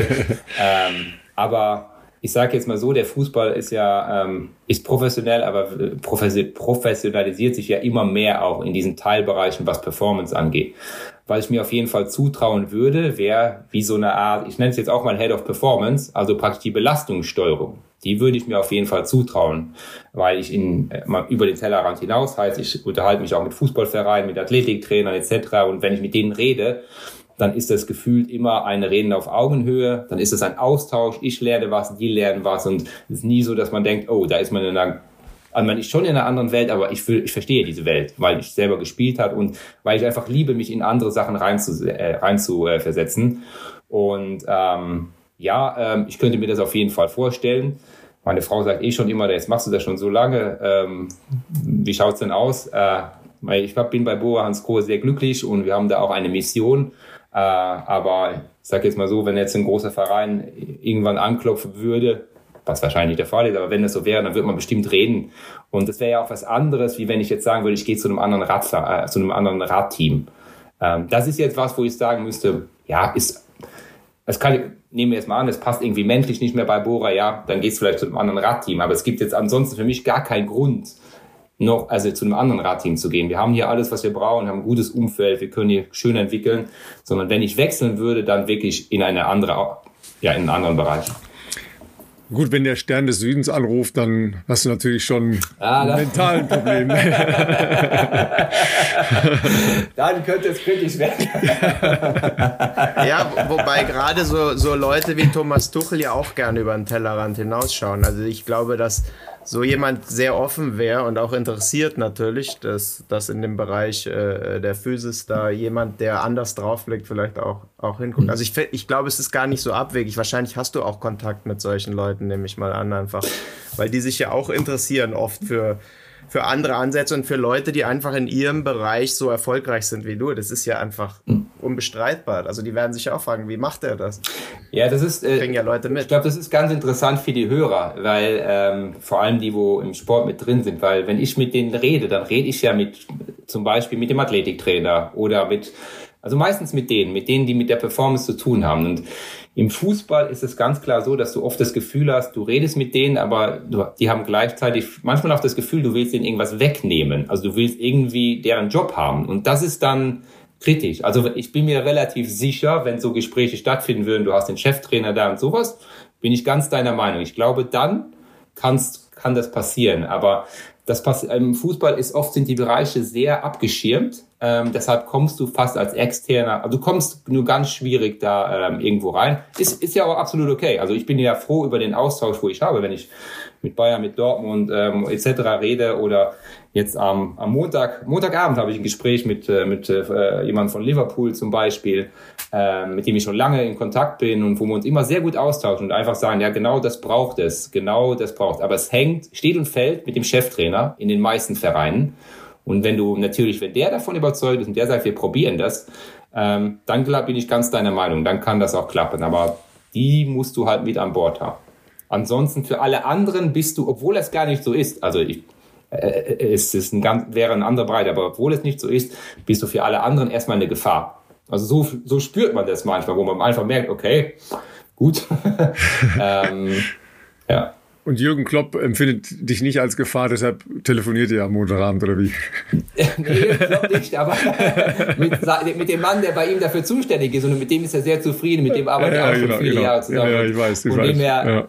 Genau, ja. Ja, spannend. Was ja ähm, bei Bora eben auch spannend ist, weil, du, weil wir das ja mit dem Tellerrand äh, jetzt hier in, in ein paar ähm, Facetten hatten Ihr habt ja auch immer Quereinsteiger äh, wieder mitgenommen, ja, oder lasst die in euren ja. Farmteams ausbilden, ja. Äh, also Roglic ist ja letztlich der, äh, der, der berühmteste Quereinsteiger, wenn man so will, vom Skispringen ähm, da zum äh, zum absoluten Top-Profi. Ähm, Aber natürlich auch äh, Anton Palzer äh, hat ja, glaube ich, gerade auch verlängert bei euch, ja. Und ähm, klar die die Transfers aus dem Bereich ähm, Cross sind natürlich jetzt sehr viel näher am eigentlichen Geschehen, was du nachher auf der Straße machst. Aber so Leute guckt ihr ja schon auch an und es ist ja kein Zufall, dass relativ viele in eurem Team äh, da erscheinen. Ja, was bringen die euch für euer Team und was versprecht ihr euch von solchen Leuten? Mhm glaube, da der erste Grund dafür ist schon mal, dass wir einen ganz offenen Teamchef haben, der solche Sachen extrem spannend findet. Also Ralf Denk findet äh, Out of the Box ganz spannend. Ähm, deshalb ist man, trifft man bei ihm immer auf offene Ohren, wenn man jetzt, wenn es irgendwie eine Anfrage gibt und man denkt, oh, wir hatten jetzt letztens eine Anfrage von einem Mittelstreckenläufer, ähm, der bei uns angefragt hat, der interessante Werte hatte, wo man gesagt hat, okay, vielleicht soll man den mal testen, mal gucken. Ähm, und da ist er sofort ähm, mit dabei. Also sagt, okay, lass uns das mal probieren, lass uns irgendeine Idee, äh, irgendwas machen, was andere vielleicht nicht machen. Und äh, du hast es gesagt, mit Anton Palzer war äh, oder ist so ein Projekt äh, vom Skibergsteiger äh, zum Radprofi. Wir haben aber auch zum Beispiel Florian Lipowitz, äh, was ich auch sehr spannend finde, ein Biathlet. Ähm, ganz lustige Geschichte. Ich war beim Sommerbiathlon und äh, war mit dem Bohrer-Auto da und auf einmal steigen wir aus dem Auto ähm, und dann kommt ein Mann angelaufen und sagt, ja, ja, er hat da einen Sohn, der macht Biathlon, aber eigentlich kann der besser Rad fahren. und er ist auch schon mal der Ötztaler Radmarathon gefahren und hat mir seine Karte in die Hand gedrückt. Und das war damals äh, Mark Lipowitz, also der Vater von äh, Florian. Und ähm, aus dieser Sache ist im Prinzip ein Projekt geworden, wo wir dann ähm, dank auch der Hilfe von damaligem Head of Performance von, äh, von Tirol, von Peter Leo, ähm, den da reingebracht haben. Der ist da Radrennen gefahren in der U23 und jetzt ist er bei uns und fährt richtig gut. Und ähm, das ist ge genau diese Projekte. Das reizt einen natürlich selber. Da bin ich also, äh, Ralf, wie gesagt, er muss erstmal sein Okay geben. Er ist halt voll begeistert. Ich bin natürlich sowieso begeistert, weil ich das immer cool finde, von anderen Sportarten das irgendwie da reinzukriegen. Und ähm, von dem her ist es kein Zufall oder jetzt mit, wie du sagst, aus dem Cross- oder Mountainbike-Bereich mit ähm, äh, Ben Zwiehoff, äh, der ja auch in der Olympiasaison zu uns gekommen ist und gesagt hat, also irgendwie er denkt, auf der Straße kann er, mehr, kann er besser sein Potenzial entfalten und ähm, wir dann ja ihn, ihn auch bei uns äh, aufgenommen haben. Du musst natürlich immer gucken, es muss sich die Balance halten, weil du bist ja immer noch ein World Tour Team, du musst immer noch gucken, auch wenn du so einen Platz vergibst, auch das ist vielleicht interessant für die Zuhörer, weil wenn du so einen Platz vergibst, nimmst du ja eventuell jemand anders den Platz. Also nimmst ja e e eventuell jemanden den Platz, der schon seit zehn Jahren Radrennen fährt oder ähm, in der Jugend schon Radrennen gefahren ist und eigentlich alles dafür gemacht hat. Und jetzt kommt da jemand, der vom Biathlon kommt und der kriegt jetzt den Platz.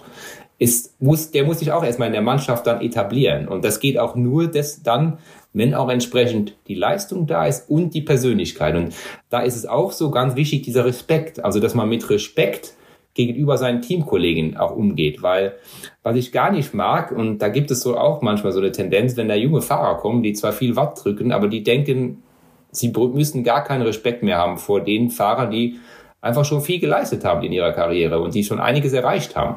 Sie müssen sich ja nicht hinten anstellen, aber zumindest einfach respektvoll miteinander umgehen und ähm, erstmal die Ohren und Augen aufspitzen, Bereitschaft zeigen zum Lernen und am Ende des Tages, wenn sie dann stärker sind, dann wird auch der erfahrene Fahrer das akzeptieren.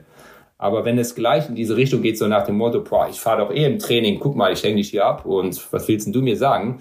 Das finde ich ein bisschen eine, eine, keine gute Entwicklung und da bin ich auch äh, sehr allergisch dagegen. Apropos allergisch, bei uns äh, gibt es oft so, also Ralf und ich haben ja auch bisschen Triathlon immer mal gemacht, sage ich mal. äh, und wenn du dann mit unseren Radfahrkumpels unterwegs bist, äh, die sagen dann, ja, die Triathleten, die tragen ja keine Socken und so komische Klamotten und die können auch nur geradeaus fahren.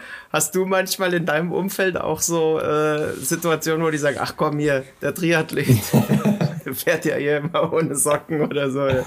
Also hier, oder gibt es die Witze bei euch gar nicht? Ähm, ja, also das gab es am Anfang, als ich zum Team gekommen bin. Da hatte ich ja nur ganz wenig Radsporterfahrung. Wie gesagt, ich war mal bei ähm, Cervelo Test, jemand äh, Sportwissenschaftler, aber ich habe ja im Prinzip dann äh, auf dem Vertrauen von Ralf Denk zu verdanken, dass der gesagt hat, okay, ähm, ich kenne einen Triathleten, der heißt Jan Frodeno und der ist recht gut und den betreust du. Na gut, dann schauen wir mal, ob das funktioniert. Ähm, und da war das am Anfang gang und gäbe, ja, die Triathlon und jetzt, äh, jetzt müssen wir dann schwimmen gehen oder sowas. Und äh, mittlerweile ist man natürlich da voll äh, integriert und die Triathlon-Geschichte ähm, ist wirklich, läuft an der Seite. Ähm, aber ich erzähle dann immer mal wieder auch Beispiele und ich muss eher sagen, dass es mit Respekt gesehen wird. Also, dass die Triathleten eher Respekt genießen bei den Radfahrern, als dass sie ähm, irgendwie schräg angeschaut werden, weil einfach im Prinzip jeder einen großen Respekt hat, auch vor, vor allem, weil das natürlich auf dem Zettel auch äh, am härtesten aussieht, vor allem vor diesen Ironman-Geschichten und vor allem auch vor Sportler, die so konstant an der Spitze sind, die diese Leidenschaft ausdrücken, wie eben ein Jan, wie eben äh, eine Anne. Das wird von denen schon registriert und ähm, auch ein Primus Roglic zum Beispiel. Primus Roglic äh, habe ich das erste Mal gesehen, haben uns unterhalten hier und da und dann hat er gemeint, ja, du trainierst doch Jan Frodeno. Und hat er gemeint, er, er, er ist Follower von ihm bei, bei Instagram und schaut sich so an, was er so macht. ähm, Und äh, oder ein anderer Sportler, mit dem wir im Gespräch waren, haben wir alles super gemacht und im Prinzip am äh, nächsten Tag haben wir mit dem Management geredet und hat der Manager gesagt, ja, das war alles super, aber in dem Moment, wo der, der herausgefunden hat, dass, dass die und die Triathleten auch noch da betreut werden, das war für ihn ganz spannend. und wo du einfach denkst, okay, gut, also es wird schon eher mit Respekt bei den Radsportlern gesehen. Also jetzt gar nicht mehr so mit, ah, die können ja, können ja eh nichts gescheit. Und andersrum genauso. Also wenn du mit Jan redest, ähm, der hat auch Respekt vor den Radfahrern, vor, vor diesen, ja, von den Champions. Also er trainiert ja auch sehr gerne mit, mit Radprofis und es war wirklich von Respekt geprägt, diese, diese Beziehung. Gut, auf der einen Seite, ähm, der Cutback zu sagen, okay, ähm, ich mache als Radprofi mal einen Triathlon, ist ja relativ einfach, weil da, da geht man ja für sich selbst dann an den Start und, und sucht eine Herausforderung. Ja, Rolf Aldag hat, glaube ich, auch mhm. mal ganz gut, hat er nicht sogar einen Ironman gemacht? Doch, doch. Ja, doch, ne, meine ich, mein ich doch. Ne, das ist auch sehr gut, Fall, ja. der ist auch sehr gut Marathon gelaufen. Ne? Ähm, und die, die äh, Zahl der, der Profis, die es dann mal im Triathlon-Bereich äh, versucht haben oder weiter versuchen, ist ja, ist ja äh, endlos, ja. Aber ein Triathlet könnte ja nie in einem Peloton mitfahren. Ja, was was, was sind da die Worth. Unterschiede? Ja, was, was passiert Worth. dann da? Ja, Cameron Worth ist der Einzige, ne? aber der, der hat es ja andersrum gemacht, glaube ich. Ne? Der war erst Radprofi ja, und ist dann ja. Triathlet geworden. Ich bin gar nicht sicher. Der war ja erst mal Ruderer überhaupt. Ne? Genau, Ruderer war der, ja. Der ist äh, ganz out of the box. Kann alles. Ähm, also was, was das Problem ist, das eine, ähm, die Leistung, ich denke mal, um in Peloton erstmal mitzufahren, da haben sie schon die Leistung, würden halt dann, wenn es ja, wenn es dann berghoch geht, die meisten auf jeden Fall abgehängt werden, also wenn es äh, richtig schnell berghoch geht, also aber sie würden ankommen, das ist möglich. Das Problem ist einfach dieses Feldfahren. Also und dieser Stress, also das ist schon, äh, jeder, der mal bei der Tour de France war, wenn wir das als Beispiel nehmen, alleine im, im Auto oder vielleicht auch bei Zuschauer, der Stress, der da herrscht, die Hubschrauber, der Lärm an der Straße, der, das Peloton, wo du keinen, also kannst, hast ja keinen Meter zum Ausweichen. Du musst dermaßen gelassen bleiben, dass du nicht schon mal zu viel Energie darin verschwendest, ständig unter Spannung zu sein. Und das brauchst du als Triathlet natürlich gar nicht. Also das ist eine Fähigkeit und die ist auch schwer zu lernen, äh, wenn du halt schon ein bisschen älter bist, äh, weil da gehört ja viel also Reaktion ist das eine, aber viel ähm, Intuition dazu, dass du im Prinzip immer schon das Richtige zum richtigen Zeitpunkt ähm, äh, machst. Sieht man ja auch im Peloton. Es sind ja gibt ja einige Fahrer, die gefühlt nie stürzen und andere Fahrer, die öfters stürzen und äh, immer am falschen Ort sind. Und wenn man sich halt jetzt vorstellt, jemand, der das gar nicht gewöhnt ist, das ist schon ein Problem. Das ist auch unser größtes Problem mit diesen Quereinsteigern, muss man sagen. Das ist gar nicht so die Leistung, sondern es ist wirklich dieses Bewegen im Peloton, das Bewegen im Radrennen, zu den Autos zurückfahren, Flaschen bringen, wieder zurück. Also diese Dinge, die, wenn du die nicht von klein auf an lernst oder aus dem Jugendalter lernst, kannst du das schon lernen, aber das ist ein, ein harter Weg. Das hat tatsächlich Jason Osborne, der äh, auch in einer Folge hier bei uns war, ähm, zu Anfang äh, seiner, äh, sagen wir mal, forcierten Radsportkarriere auch so geschildert. Der mhm. ist ja auch immer mal ein Zeitfahren bei deutschen Meisterschaften mitgefahren. Das ist ja jetzt nicht der Punkt, ne? weil da bist du eben ja quasi alleine. Ähm, oder genau, eben ja. ähm, auf der Rolle ist er ja Weltmeister und so. Also das, da sind natürlich schon mal andere Dinge. Ähm, aber dieses sich bewegen im Feld, ich meine, das ist ja letztlich auch das, was alle ja letztlich spannend finden, weil da zu sein, wenn es entscheidend ist, ist ja dann der Punkt, ob du ein Rennen gewinnst oder nicht gewinnst. Ja, also mindestens mal die, die Eintages- oder Sprintentscheidung sowieso. Ja, weil das, das, das hat ja mit der puren Leistung nur noch bedingt zu tun, sondern du musst an der richtigen Stelle sein oder als Team da richtig hingebracht oder, ne, wie heißt es so schön, abgeliefert werden, ne? Genau, ganz genau. Und eben auch energiesparen vorher, weißt du, wenn wir jetzt einen, einen Toni Palzer nehmen, das war am Anfang eben wirklich das Problem, der hat schon die Leistung gehabt, auch am Berg äh, bis ähm, relativ lang mit dabei zu sein. Aber wenn der vorher schon so viel Energie ähm, dabei investieren musste, um immer im Feld zu bleiben, um sich richtig zu positionieren, wenn er eher außen gefahren ist als im Feld drin, da hat er einfach keine Chance gehabt. Da war er einfach energetisch schon so weit unten, dass die anderen, obwohl sie, wenn du die jetzt äh, zehn Minuten warm fahren lässt oder eine Viertelstunde und dann gemeinsam den Berg fahren, obwohl er, da hat er mitfahren können. Also das ist schon, ähm, schon ein ganz wichtiger Punkt im, im Radsport und wo es einfach darum geht, möglichst energiesparend dann auch dahin zu kommen, wo es zählt. Sag mal, wenn du zur Tour de France mitfährst, ähm, dann bist du, wenn ich das richtig weiß, ja ähm, oft nur ein paar Tage am Anfang da oder zwischendurch mal. Was ist denn dann da deine Aufgabe? Weil, ähm, so wie du das jetzt eben geschildert hast, übernimmt dann eigentlich Rolf, ja, als, als sportlicher ähm, Verantwortlicher mit seinen Leuten äh, das Kommando.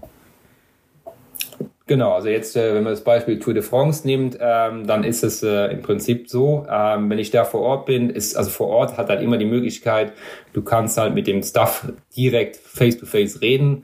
Also sprich, äh, erstmal schaue ich, ob alles soweit funktioniert, von der, wie gesagt, vom Koch, Nutritionist, äh, Physio etc., reden mit den Leuten, ähm, mit der sportlichen Leitung. Es ist auch ein Trainer meistens mit dabei bei der Tour de France, immer der Trainer vom Kapitän. Ähm, schließe mit denen kurz und äh, schaue eher, ob die Sachen, die wir uns überlegt haben, in der Praxis auch umgesetzt werden und wenn nicht, an was es liegt und nehmen wir dann das wieder mit, um es, dass wir es in Zukunft halt besser machen. Also so eine eher eine koordinative Rolle vor vor dem Rennstart. Während dem Rennen, da ist im Radteam so, da ist man da, wo man gebraucht wird. Also da kann das vom Flaschen geben hin zum Recon-Car fahren bis hin zu, ähm, was weiß ich, im, äh, am Finish irgendwie die, ähm, die, die Finish-Bottles oder sowas geben. Also Radsport, da äh, äh ist dann egal, welche Position dahinter deinem Namen steht, da macht einfach jeder alles, um dem Team halt zu unterstützen. Da kann auch, passiert auch nicht selten, dass Ralf Denk am Straßenrand steht und Flaschen gibt. Ähm, also da hilft einfach jeder mit. Und dann am Abend ist es wieder genau das. Dann sitzt man zusammen mit der sportlichen Leitung, äh, zusammen mit den Trainern und redet einfach, wie war's. Ich bin meistens die ersten paar Tage da und dann eben in der letzten Woche, äh, wenn was zwischendrin wäre. Also ich bin halt immer erreichbar. Wir haben noch so gewisse WhatsApp-Gruppen, wo man drin ist. Also man kriegt mit, was passiert im Performance-Bereich, so dass da ähm, schnelle Kommunikation möglich ist. Aber im Prinzip, dass die Leute ihre, ähm, also die Leute, die, die, die, die Experten, sage ich mal, einfach ihre Arbeit machen können und man ihnen versucht, den, den Rücken frei zu halten und eben zu optimieren. Wenn man einfach sieht, oh, das äh, läuft hier gerade schief, können wir jetzt gerade nicht ändern, aber beim nächsten Mal, ähm, dann ist es meine Aufgabe, das mitzunehmen und ähm, ja, besser zu machen. Aber den Hauptnutzen sehe ich vor allem auch in der direkten Kommunikation mit den Leuten, dass man wirklich vor Ort ist, ähm, weil viele Sachen passieren ja auch auf, oder damit sowas gut funktioniert, braucht es menschlich eine gute Ebene. Und die lässt sich halt nur bedingt am Telefon oder über Zoom-Calls herstellen. Da ist schon gut, wenn du dann auch vor Ort bist und äh, mit den äh, entsprechenden ähm, Personen dich austauschen kannst. Sagen wir mal. Aber alles andere, Pacing-Strategien ja. oder wenn man Warm-ups etc., das sprechen wir alles ab, aber mhm. die Leitung hat dann meistens dann der Trainer, der, ähm, der vor Ort ist. Mhm. Also wir haben gelernt, Bora fährt mit Roglic aufs Podium bei der Tour de France. Genau. und wenn wir uns in einem Jahr wieder sprechen würden und wir würden sagen, Mensch, dann, das war ja die perfekte Saison für dich und für euch. Wie äh, hätte die ausgesehen? Die perfekte Saison für uns. Oh, da würde ich sagen, dass wir tatsächlich ja bei der Tour äh, auf, auf Podium kommen und dann noch bei einem der anderen Grand Tours auf jeden Fall ähm, mindestens Top 5 machen. Ähm, wenn man dann dazu noch einen Klassiker gewinnt, sage ich mal, dann sind wir eh ganz gut ähm, dabei. Und was eben auch wichtig ist, ähm, es gibt ja auch im, im, im äh, Profi-Radsport eine Weltrangliste und da sind wir diese Saison einfach abgerutscht und da sind wir nicht da, wo wir hingehören. Also wir gehören, denke ich, das kann man schon sagen, unter die Top 5 und da sollten wir auch wieder hin. Also wenn diese Ziele erreicht wurden, dann würde ich sagen, boah, super Saison. Ähm, und ähm, dann ist sehr viel richtig gelaufen. Sag mal, letztes Jahr gab es ja noch äh, ein, inter, eine Diskussion, die, die sehr so. viele Menschen äh, auf der Welt mitgenommen hat. Ähm, da war euer neuer äh, Leader ja auch beteiligt, Primus Roglic, nämlich bei, ähm, bei der Vuelta. Ähm, wer von den dreien, die alle drei vorne waren, die relativ ungefährdet waren, aus einem Stall kommt. Ähm, Kapitän, Edelhelfer, Sepp Kass. Ähm, was macht man da? Wie, wie hättest du entschieden und, und wie, wie hast du diese Diskussion verfolgt? Ja, von außen sieht das natürlich ein bisschen komisch aus. Äh, äh, liegt aber auch daran, dass man im Normalfall sich mit so einer Situation gar nicht beschäftigt, weil, weil man nie in diese Situation kommt, dass man drei Leute hat, äh, die das Podium fahren. Ähm, also ich kann nur sagen, was man von außen gesehen hat, wie das dann intern war, das, äh, das mag ich gar nicht beurteilen. Ähm, von außen hat es schon so ausgesehen, dass da eben, dass es zumindest keine klare Order gibt, also dass da unklar war, was jetzt zu tun ist. Und ähm, am Ende des, des Tages, sage ich mal, äh, ähm, es gab ja die eine Eta äh, Etappe, wo sie es dann versucht haben auszufahren, wo dann äh, Winegard und Roglic weggefahren sind. Das hat schon komisch ausgeschaut auf der einen Seite. Und dann am nächsten Tag oder danach war irgendwie so das Gefühl, entweder ist der Druck der Öffentlichkeit jetzt so hoch, dass man da umgeschwenkt hat, oder es war tatsächlich so, wie Sie gesagt haben, einmal freie Fahrt und dann hat sich das. Ich weiß es nicht. Es, es hat auf jeden Fall komisch von außen äh, ausgeschaut. Man muss sagen, rein äh, von der Sympathie ist natürlich super, wenn jemand, der drei Grand Tours fährt, als Helfer auf dem Level, wenn der dann auch noch selber gewinnt, also top. Ähm, aber man weiß natürlich auch nicht, was wurde mit, mit Primoz vorher besprochen. Ähm, ja, weil äh, im Prinzip, sie, sie haben sich ja durch, ähm, durch ähm, diese Aktion, wo, wo Kuss in der Ausreißergruppe war, kamen sie erst in diese Situation. Und ich glaube, dann war es ganz schwierig, auch für eine sportliche Leitung zu sagen, okay, was machen wir jetzt? Und von außen hat es so ausgeschaut, wie wenn jeder so erstmal jeden Tag abwartet und hofft, dass sich das irgendwie selber löst. Aber das ist nur von außen und das ja, ist ja. null Kritik erstmal, weil wir wissen ja gar nicht, was innen passiert ist. Ich sehe das ja bei uns. Manchmal werden Sachen ganz anders wahrgenommen, wie sie dann tatsächlich waren. Und aber so hat es von außen gewirkt. Ja, aber es ist ja schön. Aber es gibt ja. nicht die, die Fahrer, äh, äh, also ihr kennt eure Fahrer, ihr wisst schon, was die zu leisten imstande sind. Also es kann nicht sein, dass Jumbo selber überrascht war von dem, was Kuss plötzlich zu leisten imstande war, oder? Das kann man sich eigentlich nicht vorstellen. Na, ich glaube, diese Konstellation, dass das auf einmal so kommt, ähm, dass er in dieser Ausreißergruppe den Vorsprung hat und damit dann ähm, im Prinzip diese Dreierkonstellation entsteht, ich glaube, das war schon, damit haben sie nicht gerechnet. Was der Kuss kann, das haben sie ja im Training schon gesehen. Äh, was am Anfang der Saison wahrscheinlich schwer vorherzusehen ist, ist, dass der auch in der dritten Grand Tour immer noch so ein Level hat. Ich glaube, also wenn jetzt jemand sich hinstellt und sagt, das wussten wir sowieso, dann muss ich sagen, boah, dann habt ihr eine gute Glaskugel. Also das ist schon, also da, weil das, das ist nicht planbar. Das kannst du vielleicht hoffen und sagen, okay, aber das ist definitiv nicht planbar. Aber das hat er super gemacht und ähm, ja, am Ende des Tages äh, auf jeden Fall ähm, aus Sympathiesicht natürlich der richtige Sieger dann. Ja. Ja, Sieger der Herzen auf jeden Fall, ja, das, das ist schon so, ja. Genau. Ähm, du hast in der Aufzählung für die perfekte Saison jetzt Olympia gar nicht genannt. Äh, spielt das keine Rolle mehr für, ähm, für Radsport oder für die Teams? Nee, für die Teams muss man sagen, natürlich, wenn du den Olympiasieger hast, dann ist es schön, aber ähm, alles andere, Platz zwei, drei, ist im, für das Team selber ähm, also wie sagen, das bringt nicht viel. Also man kann das nicht vermarkten, das ist, ähm, das ist, ist nicht sichtbar. Ähm, daher ist Olympia, glaube ich, im Radsport insgesamt nicht ganz so hoch aufgehängt, aber ich habe vollstes Verständnis, wenn ein Sportler für sich sagt, für mich ist das immer noch das Größte oder für mich ist das ein Riesending, weil da bin ich natürlich selber auch äh, ähm, lang genug Trainer oder äh, gewesen oder bin auch immer noch Trainer von Sportarten, wo Olympia extrem wichtig ist. Und äh, ich, wir verstehen das und respektieren das auch. Nur wenn jemand jetzt zu Olympia geht, um einfach mal dabei gewesen zu sein, da haben wir halt immer so ein bisschen Bauchschmerzen, mhm. weil das heißt, dann ist er wieder weg, dann ähm, kann er da nicht gescheit trainieren etc. Und ja, am Ende des Tages muss man ja knallhart sagen, die kriegen jeden Monat, kriegen die Fahrer ihr Gehalt, das Team zahlt das Gehalt. Ähm, ja, es ist, es ist dann so, dass man vielleicht beide Augen zudrückt, aber sicherlich auch insgeheim sagt, naja, der könnte jetzt vielleicht auch gerade da seine Pause mal machen und dann nochmal aufbauen. Ähm, aber als Trainer, wie gesagt, das ist ja, darum ist ja auch gut, dass ich beide Seiten kenne. Äh, als Trainer verstehe ich das. Und wenn mir jemand sagt, boah, ich wollte einmal dabei sein, ich verstehe, was er meint, absolut. Äh, es ist was Besonderes und ähm, man muss dann immer schauen, kann man es machen, kann man es nicht machen. Wir gehen dann auch sehr, sehr offen damit um und ähm, geben unsere Bedenken dann auch mit oder eben unterstützen es auch voll. Jetzt bei Primoz, bei denen das ein großes Ziel ist, der aber auch Chancen hat, wirklich da äh, zu gewinnen äh, oder mindestens Podium zu machen, dann ähm, werden wir das natürlich auch unterstützen. Ja, es ist natürlich jetzt auch also nochmal eine spezielle Situation, finde ich jedenfalls. Es ist halt in Frankreich. Ähm, es wird auf, auf einem Kurs gefahren, der ja im letzten Jahr schon Teil der, der, der Tour war und so weiter. Also da ist man natürlich schon sehr nah, sagen wir mal, am, am Zielpublikum, am Kernpublikum und auch an, äh, an der Radsportwelt, ja, ähm, als wenn man jetzt, keine Ahnung, in China fährt. Ja, also das, das ist ja schon ein Unterschied, ne?